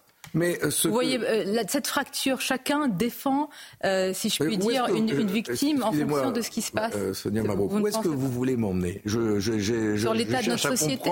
L'interview, vous voulez vous Sur l'état de notre société. Moi, ce que je vous dis, c'est que. Ça ne vous mais si, mais pas. Ce que je veux vous dire, c'est que de la société, de la violence dans notre société aujourd'hui, on en a beaucoup, beaucoup trop, plus que jamais dans plein de domaines, euh, que ce soit de la violence gratuite, euh, des affaires de cœur euh, ou autres, des incivilités, ou de la violence raciste, antisémite. Il n'y en a jamais eu. Beaucoup d'intolérance, de la radicalité. Alors je vais vous la poser plus directement, Fabien. Et il nous faut, nous, responsables politiques, savoir prendre de la hauteur sur ces sujets. Ne pas ajouter de la haine à la haine. Donc ne pas rajouter de l'huile sur le feu. Trouver des solutions pour protéger nos concitoyens. Pour cela, il faut poser les bons diagnostics. C'est pour ça que je pose la question plus directement. Oui, semble-t-il, et on va rester prudent, il y a cet acte à caractère raciste. Mais est-ce que parfois aussi, et je dis avec prudence, vous faites vous-même un lien, comme certains le font, alors vous dites non, entre délinquance et immigration? Mais bien sûr que non. Enfin, mais pourquoi Vous me regardez, ben, je vous pose la question, on la pose à différents responsables politiques et même euh, le ministre de l'Intérieur était arrivé à faire un, lien avec beaucoup de C'est même extrêmement grave et c'est ce que je ressens d'ailleurs. Euh, de, dans le climat actuel, à travers euh, notamment l'étude de la loi immigration, de la part de responsables de droite, de droite extrême ou d'extrême droite, au Sénat notamment, qui ont tiré un trait d'égalité entre euh, euh, migrants, immigration, délinquants et terrorisme. Et on entend ça tous les jours. Ça fait pas cinq minutes qu'on est en train de faire une interview que déjà vous me le servez comme un plateau. Et donc je vous pose la question. Il y a une nuance. Donc vous, mais entre un trait d'égalité a un lien. Vous vous rendez compte vous n'êtes pas du tout dans. On, va, on part d'un drame dans la Drôme. Euh, on en arrive à ça et, au lien que vous me faites entre. Monsieur Roussel, je vous pose la question. Ne, bah, déformez pas mes propos. Non, non, mais je vous ai répondu. Sur le projet de loi immigration, venons-en justement. Euh, quel texte arrive à l'Assemblée nationale? Ah ben, le, texte, de qui? C'est le texte du Sénat d'abord, donc qui a été euh, largement euh, aggravé par la majorité de droite. oui, aggravé. Oui, la manière dont ils ont supprimé, par exemple, l'aide médicale d'État.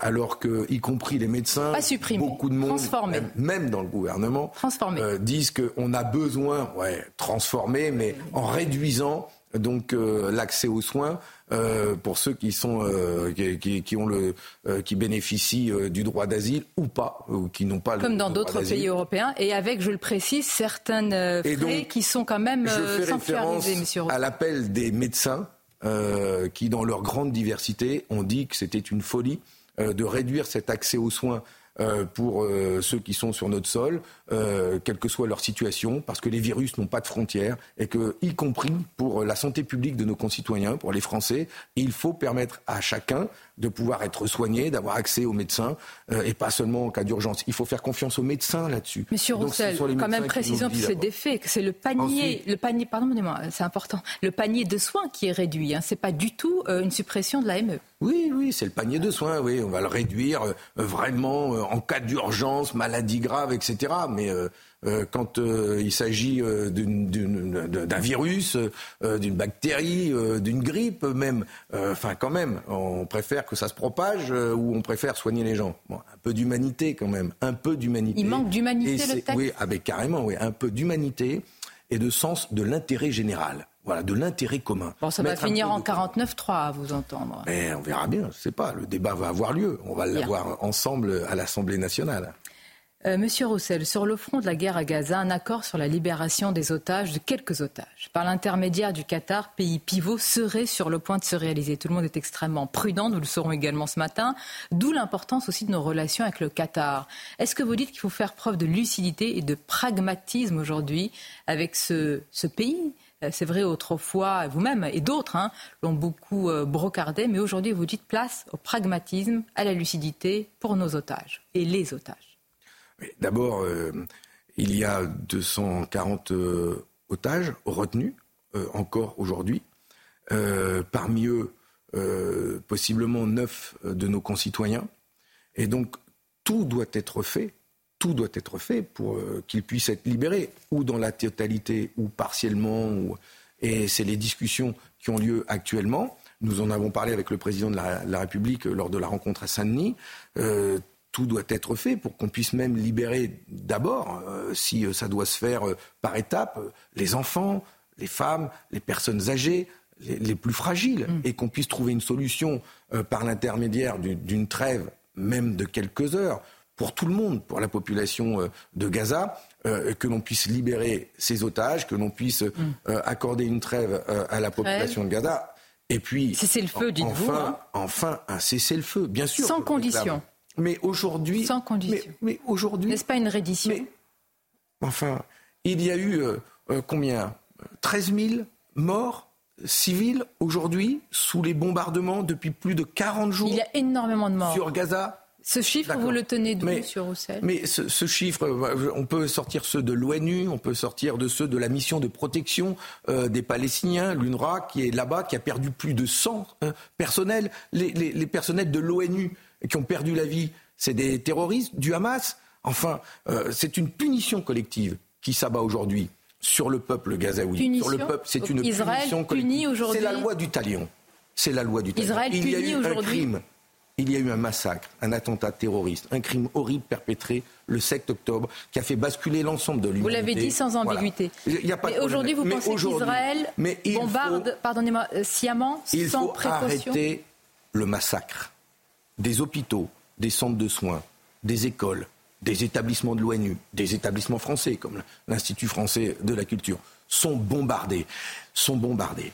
Ce n'est et donc oui nous demandons sans discernement. nous demandons Pouvez-vous répondre à ma question? Nous demandons un mm. cessez-le-feu. Nous demandons la libération des otages et nous demandons tout de suite à ce que l'ensemble de la communauté internationale, la France et les États-Unis notamment, fassent la plus grosse pression sur le gouvernement d'Israël pour euh, trouver tout de suite une solution politique à, cette, à, ce qui se passe. Vous allez me dire avec qui on discute quand on veut une solution politique. Juste, euh, c'est un bombardement sans discernement, sans précaution. C'est ce que vous êtes en train de dire? C'est un bombardement qui, se, qui, a lieu depuis plus de 40 jours aujourd'hui, sans discernement. Sans discernement. oui, oui, Contrairement donc à ce qu'affirme Israël. Ben, écoutez, euh, les images, les chiffres que nous voyons d'une de la ville de Gaza est détruite à moitié. Les bâtiments euh, sont tombés. C'est un champ de ruines.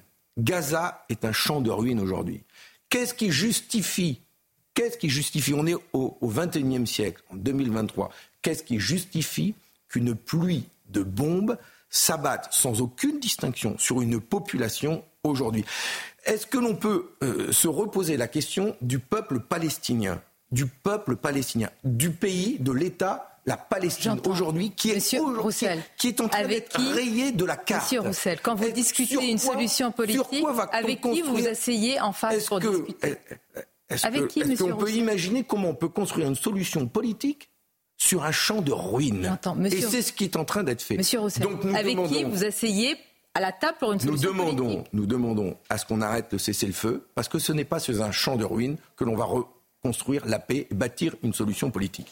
La solution politique, elle se construit avec euh, euh, l'autorité palestinienne d'un côté, avec euh, affaibli, délégitimé pour beaucoup, tout comme pour certains le gouvernement israélien. vous, vous, vous, allez voir tout ce qui ne va pas. Moi, je vais voir ce qui va et ce sur quoi, ce, sur qui on peut s'appuyer. Il y a des dirigeants palestiniens. Lesquels, par exemple Il y a des dirigeants palestiniens qui sont aujourd'hui en prison, comme Marwan Barghouti, pour lequel le Parti communiste français se bat depuis des années pour sa libération. Marwan Barghouti est, donc un, interlocuteur légitime pour vous. Oui. Vous savez qu'il est, quand même pour certains décrié. Oui, et qui est emprisonné depuis euh, plus, de 20, ans. et euh, qui est aujourd'hui parmi celles et ceux qui sont respectés en Palestine et qui, avec qui euh, nous pourrions, le, le, gouvernement israélien, les gouvernements israéliens pourraient demain construire la paix. Mais surtout, surtout, si les États-Unis, la France et d'autres pays ne prennent pas les choses en main pour, allez, imposer, imposer une solution politique, imposer une solution politique.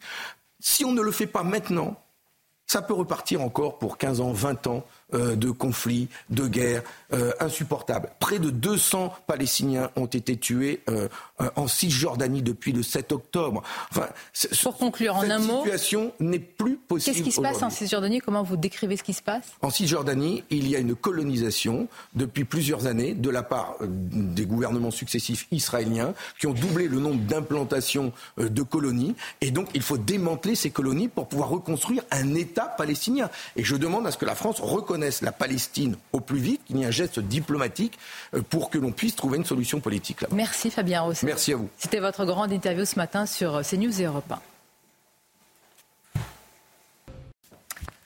C'est News, il est 8h30. Merci à vous, Sonia Mabrouk, et à votre invité Fabien Roussel. L'équipe de la matinale est là. On est avec Chana Lousteau, avec Gauthier Lebret, Tanguy Hamon, Alexandra Blanc, le général Clermont et Lomic Guillot. À la une, la tristesse, à la une, la colère également, à la une, la sidération après la mort du jeune Thomas, 16 ans, à Crépole, attaqué par une bande d'individus violents. On sera en direct dans un instant avec notre envoyé spécial sur place, Sébastien Bendotti, mais également avec l'essayiste Driss Gali qui sera connecté avec nous. Une femme israélienne qui attend son mari otage du Hamas depuis le 7 octobre. On vous montre son témoignage, on vous diffuse son témoignage dans quelques instants. Cette bonne nouvelle pour la médecine, et j'allais ajouter plutôt pour l'humanité même, pour la première fois en France, une greffe de larynx a été réalisée à Lyon. Karine, celle qui a été opérée, la patiente, a retrouvé la voix après une vingtaine d'années sans avoir pu parler. On va y revenir avec le docteur Brigitte Millot. L'enquête se poursuit après l'attaque au bal de Crépole qui a coûté la vie à Thomas, 16 ans. L'adolescent a été tué à coups de couteau par un individu dans la nuit de samedi à dimanche. Il n'y a eu aucune interpellation pour le moment, mais l'identification des agresseurs est en cours, Chana. Et selon le procureur, les suspects ne seraient pas tous originaires de la même ville et du même quartier. En revanche, cette attaque semble avoir été préméditée. On rejoint tout de suite notre envoyé spécial sur place, Sébastien Bendotti. Sébastien, les habitants de Crépole sont partagés entre résignation et colère. Et ces habitants, ils sont peu nombreux à venir se rendre devant cette salle des fêtes. Euh, hier soir, quelques-uns sont venus accompagner bien souvent de leurs enfants pour déposer une rose, une bougie. La plupart ne souhaitent pas s'exprimer, euh, voire même tout simplement être filmés. Ils disent avoir peur. Pour certains, c'est la peur de représailles tant que les auteurs n'ont pas été identifiés et interpellés. Et puis il y a ceux qui euh, souhaitent s'exprimer pour déjà rendre un hommage aux, jeunes rugbyman âgés de, de 16 ans poignardés à mort et bien entendu à l'attention également des blessés mais ils, surtout ils veulent faire part de leur incompréhension, car euh, certains nous confient qu'ils ont quitté des grandes villes comme Lyon, car ils ne s'y sentaient pas en sécurité. Ils ont voulu s'installer ici, dans cette campagne, dans ce petit village d'un peu plus de 500 habitants. Et voilà que cette haine, cette violence, pour reprendre leur terme, déferle à nouveau jusque dans leur campagne. C'est donc euh, l'incompréhension. Sur l'enquête, évidemment, les auditions, elles se multiplient. Les gendarmes étaient encore hier sur le terrain à la recherche du moindre indice, du moindre indice dans les rues adjacentes à cette salle des fêtes. Ils recherchaient également, ils récupéraient les images de vidéosurveillance des commerces à proximité. Et les hommages à ce jeune rugbyman de 16 ans se multiplient. Hier, euh, c'est une, une minute de silence qui a été organisée dans chaque classe, dans son lycée, à Romans-sur-Isère, à une vingtaine de minutes de Crépole. Et c'est depuis ce même lycée qu'une marche blanche sera organisée demain après-midi à l'initiative de sa famille. Une marche apolitique qui partira à 13h30 pour rejoindre le stade du rugby où jouait régulièrement ce jeune Thomas. Merci beaucoup Sébastien. Sébastien Bendotti en direct de Crépole devant la, salle des fêtes où a eu lieu ce, drame. On est en direct avec Driss Gali, essayiste. Euh, bonjour Driss Gali, merci d'être en direct avec nous. Vous avez écrit le livre euh, français Ouvrez les yeux. Euh, vous avez tweeté hier, et c'est pour ça que je voulais vous avoir ce matin dans la matinale. Vous avez tweeté, je, je vous cite, On se croirait en Algérie en 54 avec des bandes Felaga qui surgissent au milieu de la nuit pour égorger les pieds noirs désarmés et s'enfuir dans le Djebel ensuite Qu'est-ce qui vous fait faire ce lien entre euh, ce drame dans un bal à Crépole en, plein cœur de la Drôme et euh, ce qui se passait en Algérie euh, dans les années 50 Bien, malheureusement, il y a, ce n'est pas nouveau. Hein. il y a un continuum d'attaques de faits divers qui sont faits des actes de terreur. On dit faits divers, mais ce sont des actes de terreur qui sont avec d'une extrême sauvagerie, qui euh, créent un avant et un après chez les populations, c'est ceux qui les ont subis, les victimes, mais aussi chez la, société en général. Donc cet acte de Crépon n'est pas arrivé hier comme ça, le fait de martiens ou le fait de, de la malchance ou d'un excès de, folie. On verra ce que dira l'enquête. Le, le protocole opératoire, si on peut dire, rappelle vraiment ces guerres coloniales où vous avez des gens désarmés, hein, qui étaient les pieds noirs hier en Algérie. Aujourd'hui, vous avez des gens qui, comme le disait votre reporter, se croyaient à l'abri dans la France profonde, chez les Mohicans, dans les réserves de. Je dis les Mohicans, je dis ça avec, avec ironie, avec beaucoup de guillemets, euh, dans des réserves de, où, on se croit loin des villes, euh, on se croit loin de, de l'insécurité, et euh, ils sont livrés à eux-mêmes. Vous n'avez pas de police, pas de gendarmerie, elles arrivent trop tard, et vous avez un commando qui arrive en traître, effet de surprise qui fait son coup et, qui s'enfuit, qui se dilue dans, la nature. Et euh, il ne manque plus qu'une revendication. On a encore de la chance, entre guillemets, on n'a pas encore de revendication politique de ces actes-là. Quand Gérald Darmanin, le ministre de l'Intérieur, parle de faillite générale de la société, comment est-ce que vous réagissez? C'est vraiment la faillite de toute la société ou d'une partie de la société? Ben, comme, en, comme, en, Algérie dans les années 50, l'État a mis beaucoup de temps, ou met beaucoup de temps, à reconnaître ce qui se passe. Euh, en Algérie, on disait que c'était des faits divers ou des actes de hors-la-loi. On disait les HLL. Nous, maintenant, nous disons ce sont les jeunes. Les jeunes, bon, les jeunes des quartiers. Bon. Voilà, c'est comme en Algérie. L'État, l'establishment, intellectuel compris, a du mal à reconnaître, à faire le diagnostic. Parce qu'effectivement, c'est la faillite de la société, mais c'est la faillite de 30 ans de 30 ans de laxisme pénal. Parce que ces jeunes qui ont fait ça, je ne les connais pas, hein. je ne sais pas leur motivation profonde, mais ils sont sûrs de leur impunité. Ils rigolent, ils sont sûrs de leur impunité. Donc c'est la faillite de ce système légal donc, euh, euh, qui est animé par des magistrats. Il faut quand même mettre des noms sur les responsables. Hein, ces jeunes ne sont pas arrivés de mars ou du djihad algérien, hein, mais, euh, ils, observent la société, ils observent les verdicts qui sont donnés, et vous avez une deuxième faillite de notre, de notre je dirais, oui, de notre civilisation. C'est une faillite de la civilisation française qui était un pays civilisé. Nous étions un pays civilisé, où, il y où la mort violente était l'exception. Là, la mort violente est devenue une banalité mourir de hmm. comme est mort Thomas, mais, mais, c'est un fait de civilisation. C'est le retour de la barbarie dans un pays qui avait réglé ça depuis des centaines d'années. C'est très, c'est très grave. Je rappelle le titre de votre livre, Français, ouvrez les yeux. Admettons que les Français ouvrent les yeux. Euh, comment on se sort de cette situation? En toute modestie, euh, je dirais il y a trois choses à faire sachant qu'il n'y a pas de solution miracle. Euh, quand on a accumulé les, erreurs comme ça, sociologiques, on ne va pas changer le peuple, on ne va pas changer la jeunesse, on ne va pas les recycler, les envoyer en, camp de redressement en Guyane ou à Tahiti. Mais à mon avis, il faut faire trois choses. Il faut d'abord euh, réapprendre à condamner moralement les violents. Or, nous sommes incapables de citer leur nom et leur prénom. On dit toujours c'est AB, DZ, JM.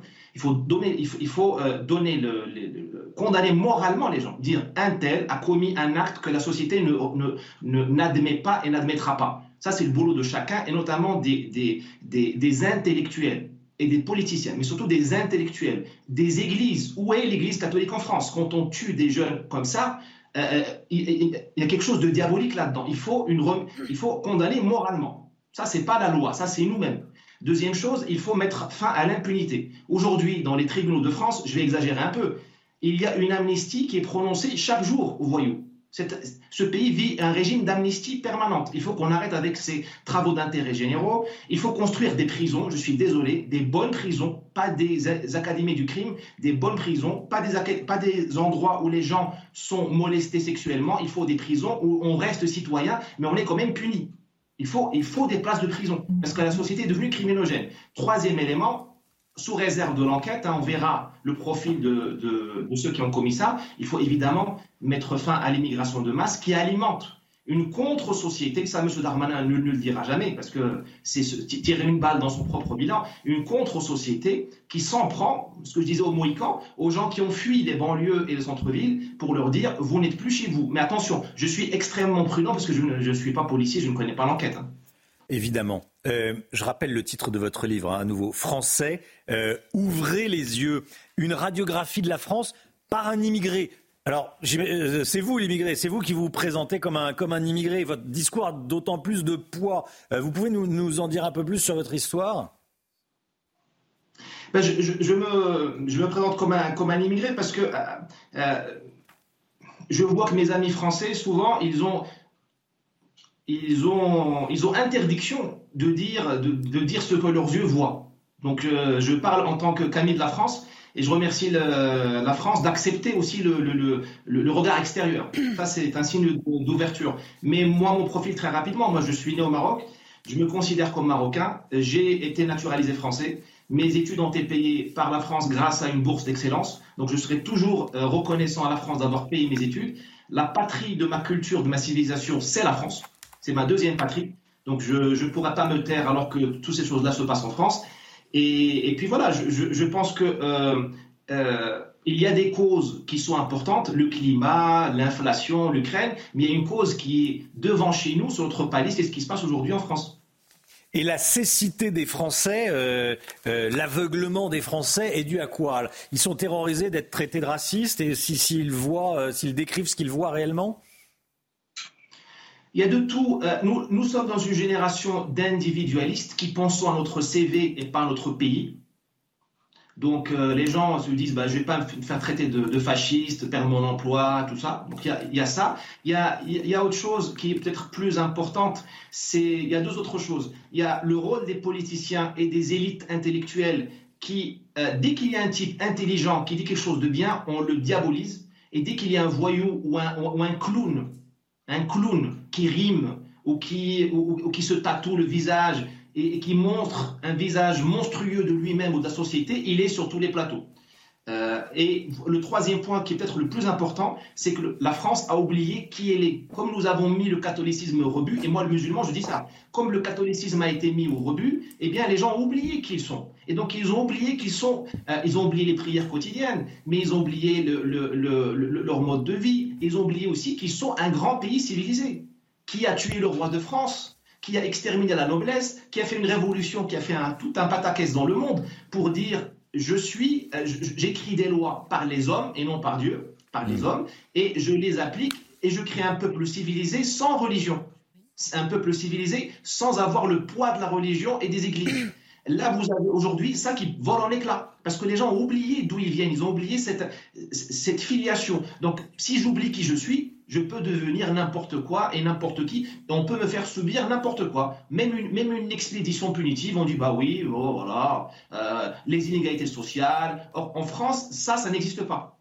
Vous recommandez aux Français qui s'aiment un petit peu plus, si je vous suis. Restez avec nous euh, quelques instants, Driss Gali. Euh, Gauthier Lebret, je voulais qu'on revienne sur ce qu'a dit Gérald Darmanin hier soir sur, sur France 5 après Crépol, après le drame de Crépol, du bal de Crépol, mm. le ministre de l'Intérieur a parlé d'ensauvagement. Hein. Absolument, et de faillite générale de la mm. société. Les deux termes risquent de faire polémique. Ensauvagement à gauche et faillite générale à droite, comme s'il y avait une responsabilité collective. Alors, c'est pas la première fois, vous le savez, que Gérald Darmanin emploie ce terme ensauvagement. Il l'avait fait quand il était arrivé euh, place Beauvau il y a trois ans, et ça avait déclenché une sacrée polémique à gauche, mais également au sein du gouvernement. Regardez ce que disait Éric Dupont-Moretti sur Europe 1 il y a trois ans. Je ne le reprends pas, ce terme. C'est une question de sensibilité. Chacun utilise les mots qu'il veut utiliser. Le ministre de l'Intérieur, c'est le ministre de l'Intérieur. Il était même allé plus loin, le garde des Sceaux, en disant que l'emploi de ce terme ensauvagement entretenait le fameux sentiment d'insécurité qui, pour Éric Dupont-Moretti, était pire que l'insécurité elle-même. Et puis je vous rappelle qu'il y a quelques mois, avant même les émeutes, Emmanuel Macron reprenait le terme de Jérôme Fourquet, décivilisation. Et là aussi, ça avait créé une sacrée polémique. On avait dit que à gauche, que Emmanuel Macron faisait le jeu de l'extrême droite en reprenant un terme que Renaud Camus, théoricien du grand remplacement, avait utilisé pour intituler l'un de ses livres. Merci Gauthier. Décivilisation, c'est un peu ce que vous nous décrivez, Driss Gali, hein, en, réalité, le, ce, terme utilisé par, par Emmanuel Macron, décivilisation. Oui, malheureusement, oui, nous, assistons à un recul, un recul euh, de, des choses. il y a un paradoxe dans notre époque. Il y a un progrès technique extraordinaire, notamment dans le domaine de la santé. Nous avons Elon Musk, SpaceX, enfin, des choses qui semblent quand même euh, miraculeuses d'un point de vue technique. Et nous avons en même temps un, retour à, l'âge de Thomas Hobbes où l'homme est un loup pour l'homme. Enfin, euh, euh, ne pas pouvoir jouir d'un bal dans un patelin perdu à la campagne et risquer sa vie, c'est vraiment une décivilisation. Mais là aussi, je voudrais pas qu'on... bon, là, il y a le drame, mais il y a tout un processus. Il n'y a pas seulement l'insécurité il y, a, la ruine de la culture. Il y, a, un retour à l'animalité. Vous voyez ce que devenu notre musique, notre cinéma, notre éducation. Hein, nous fabriquons des illettrés, et ainsi de suite. Merci beaucoup, Driss Gali. Je rappelle le titre de votre livre, Français, ouvrez les yeux. Euh, voilà, une radiographie de la France par un immigré. Vous êtes né au Maroc et vous avez été naturalisé français, ce que vous nous avez euh, rappelé il y a quelques instants. Merci beaucoup d'avoir été en direct avec nous. Vous en parliez à l'instant. L'époque est comme ça. Euh, des faits divers dramatiques, des faits de société, un ensauvagement et puis euh, des progrès fantastiques, notamment dans le domaine de la santé. On en parle tout de suite avec le docteur Brigitte Millot qui est avec nous. Votre programme avec Mystérieux Repulpant le sérum anti-âge global au venin de serpent par Garantia. Bonjour docteur, bonjour Brigitte. Euh, ce dont vous allez nous parler, c'est formidable. Vous nous parlez ce matin de la première greffe du larynx réalisée en France. Voilà, réalisée en France, la quatrième dans le monde. Euh, avant de nous expliquer comment s'est déroulée cette prouesse, un petit rappel sur le larynx. Où se trouve-t-il? À quoi sert-il? Alors il se trouve là, je ne demanderai pas à Alexandra, mais il se trouve là. Euh, c'est un organe très complexe. C'est un empilement de cartilage, il y a des muscles, il y a, énormément de nerfs, euh, de vaisseaux. Euh, c'est très complexe et ça participe à plusieurs fonctions essentielles du corps, hein. à la respiration, à la phonation il y a les cordes vocales, mhm. à l'alimentation aussi. Et là, comme on va le voir sur ce schéma, euh, c'est quand je vous dis que c'est essentiel, il agit un peu aussi comme un aiguilleur, si vous voulez. Euh, vous voyez là, il y a à l'avant, vous voyez où se trouve le larynx, je l'ai mis là. À l'avant, il y a la trachée qui va au poumon. Et à l'arrière, il y a deux tuyaux, hein. la trachée qui va au poumon à l'avant et, la, et l'ésophage qui va. Euh, Quand on fait fausse route, c'est là que ça se passe. Et eh ben justement, je vous ai mis évidemment. Elles sont séparées par la cloison euh, verte. Hein, c'est pas mmh. dans cette, de cette couleur, vous vous en doutez. C'est juste pour le voir. Donc il y a ces deux tuyaux qui sont essentiels. Et vous voyez ce que je vous ai mis là, l'épiglotte. L'épiglotte, quand je vous dis que c'est un aiguilleur, le larynx, l'épiglotte, à chaque fois que vous allez avaler du solide ou du liquide, l'épiglotte va se fermer, ça fait comme un petit clapet, pour empêcher les liquides ou les solides d'aller dans les poumons. D'aller dans les poumons. C'est gravissime, évidemment. Donc quand je vous dis que c'est un véritable aiguilleur, c'est vraiment ça, c'est essentiel. Donc voilà pour le larynx. Alors, vous le disiez, une prouesse quelque chose d'incroyable. Pourquoi c'est compliqué le larynx? En fait, la première greffe, elle a eu lieu en 98. Pourquoi c'est si compliqué que ça, le larynx? Parce qu'en fait, il y a plusieurs raisons, on va y revenir. Mais c'est surtout parce qu'il faut une compatibilité de taille, de sexe, de forme, pour d'autres organes, on s'en moque. Que ce hmm. soit un homme, une femme, que ce soit gros, petit, etc. Pour le larynx, non. Il faut toute cette compatibilité, en plus de la compatibilité du groupe sanguin, etc. Donc, une compatibilité importante qui doit répondre à ces critères. Je vous rappelle que Karine euh, je vais revenir sur la son, patiente, son exemple. Ça, eh, ça, fait dix ans qu'elle a donné l'autorisation d'être greffée. Ça fait dix ans qu'elle a dit OK pour la greffe du larynx. Et ça s'est passé maintenant, en septembre. Hmm. Hein. Euh, donc il faut ça. Après, il faut une espèce de proximité aussi, parce que le larynx, il ne peut pas euh, survivre longtemps en dehors du corps. Donc là, que s'est-il passé? Elle, donc, elle est OK depuis dix ans. Il y a une personne compatible en état de mort cérébrale, qui donne le OK aussi pour le prélèvement. Il a fallu que la famille dise oui rapidement. Et là, un truc de dingue des gens qui se sont entraînés depuis dix ans en groupe, qui travaillent, etc. Et là, c'est un marathon, cette opération. C'est incroyable. C'est-à-dire qu'il y a toute l'équipe de prélèvement, mais le prélèvement, il y a plein de nerfs dans le larynx. Donc, ils ont étiqueté un par un la vingtaine de nerfs qu'il y a pour savoir après lequel est le récurrent, le laryngé supérieur, le laryngé inférieur, tout ça. Après, il y a tous les petits vaisseaux, les petites veines, les petites artères. Donc, le prélèvement, c'est terrible. Hein. Ils l'ont reconstitué Non, ils ont tout étiqueté tout, enlever, tout désolidariser des vaisseaux et des nerfs. Hmm. Et après, l'organe, ça a duré 10 heures, hein, rien que le prélèvement. Ensuite, l'organe, hop, a été transféré. Là, les, toutes les équipes 12 chirurgiens, mais 50 professionnels de santé mmh. derrière, faut pas oublier. Il y a toutes les équipes du don d'organes, il y a tout un tas de... C'est énorme. Hein. Et des gens qui s'entraînent depuis plus de 10 ans. Donc là, hop, 17 heures pour euh, greffer ce, greffon. vous voyez, donc en tout 27 heures d'intervention avec toutes ces équipes qui sont, mais vraiment, une coordination, une cohésion, une complémentarité, quelque chose assez incroyable, un travail de fou. Et ils arrivent, donc ils ont réussi cette greffe. Attention, ça c'est l'acte. Donc euh, l'opération s'est très bien passée, tout ça. Après, cette jeune femme, donc euh, Karine, qui a 49 ans maintenant, en 96, elle a fait un arrêt cardiaque. Elle fait un arrêt cardiaque. Suite à cet arrêt cardiaque, elle est intubée. Malheureusement, l'intubation se passe mal. Il y a des complications de l'intubation et son, larynx se resserre, se sténose. Et elle vivait avec une trachéotomie. Donc elle, parlait avec une trachéotomie, c'est-à-dire c'est un petit trou au niveau du larynx pour permettre l'air, etc.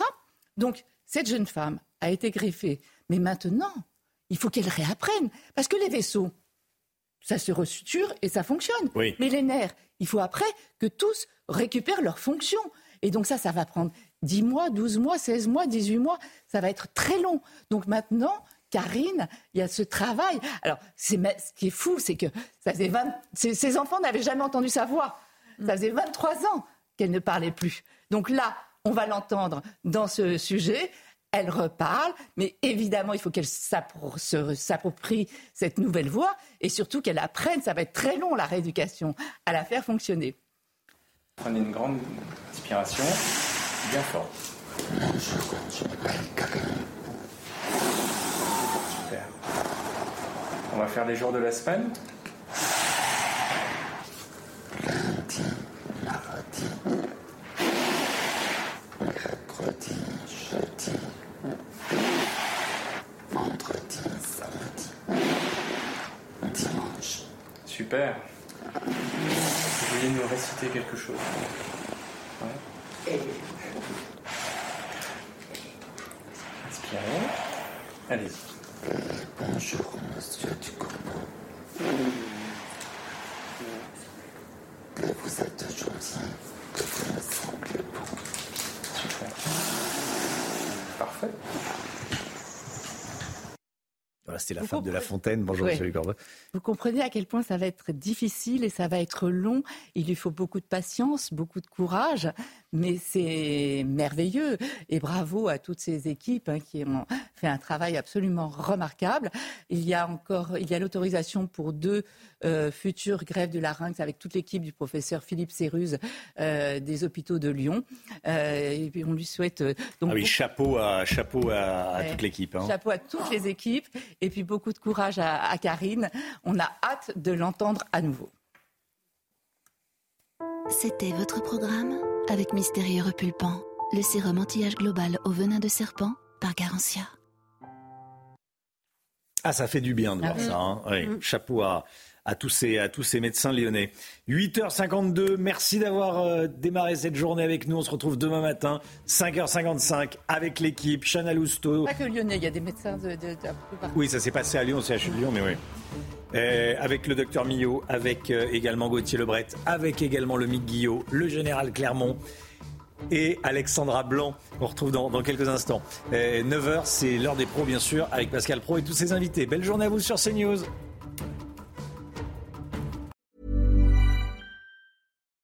Why don't more infant formula companies use organic, grass fed whole milk instead of skim? Why don't more infant formula companies use the latest breast milk science? Why don't more infant formula companies run their own clinical trials? Why don't more infant formula companies use more of the proteins found in breast milk? Why don't more infant formula companies have their own factories instead of outsourcing their manufacturing? We wondered the same thing. So we made ByHeart, a better formula for formula. Learn more at byheart.com.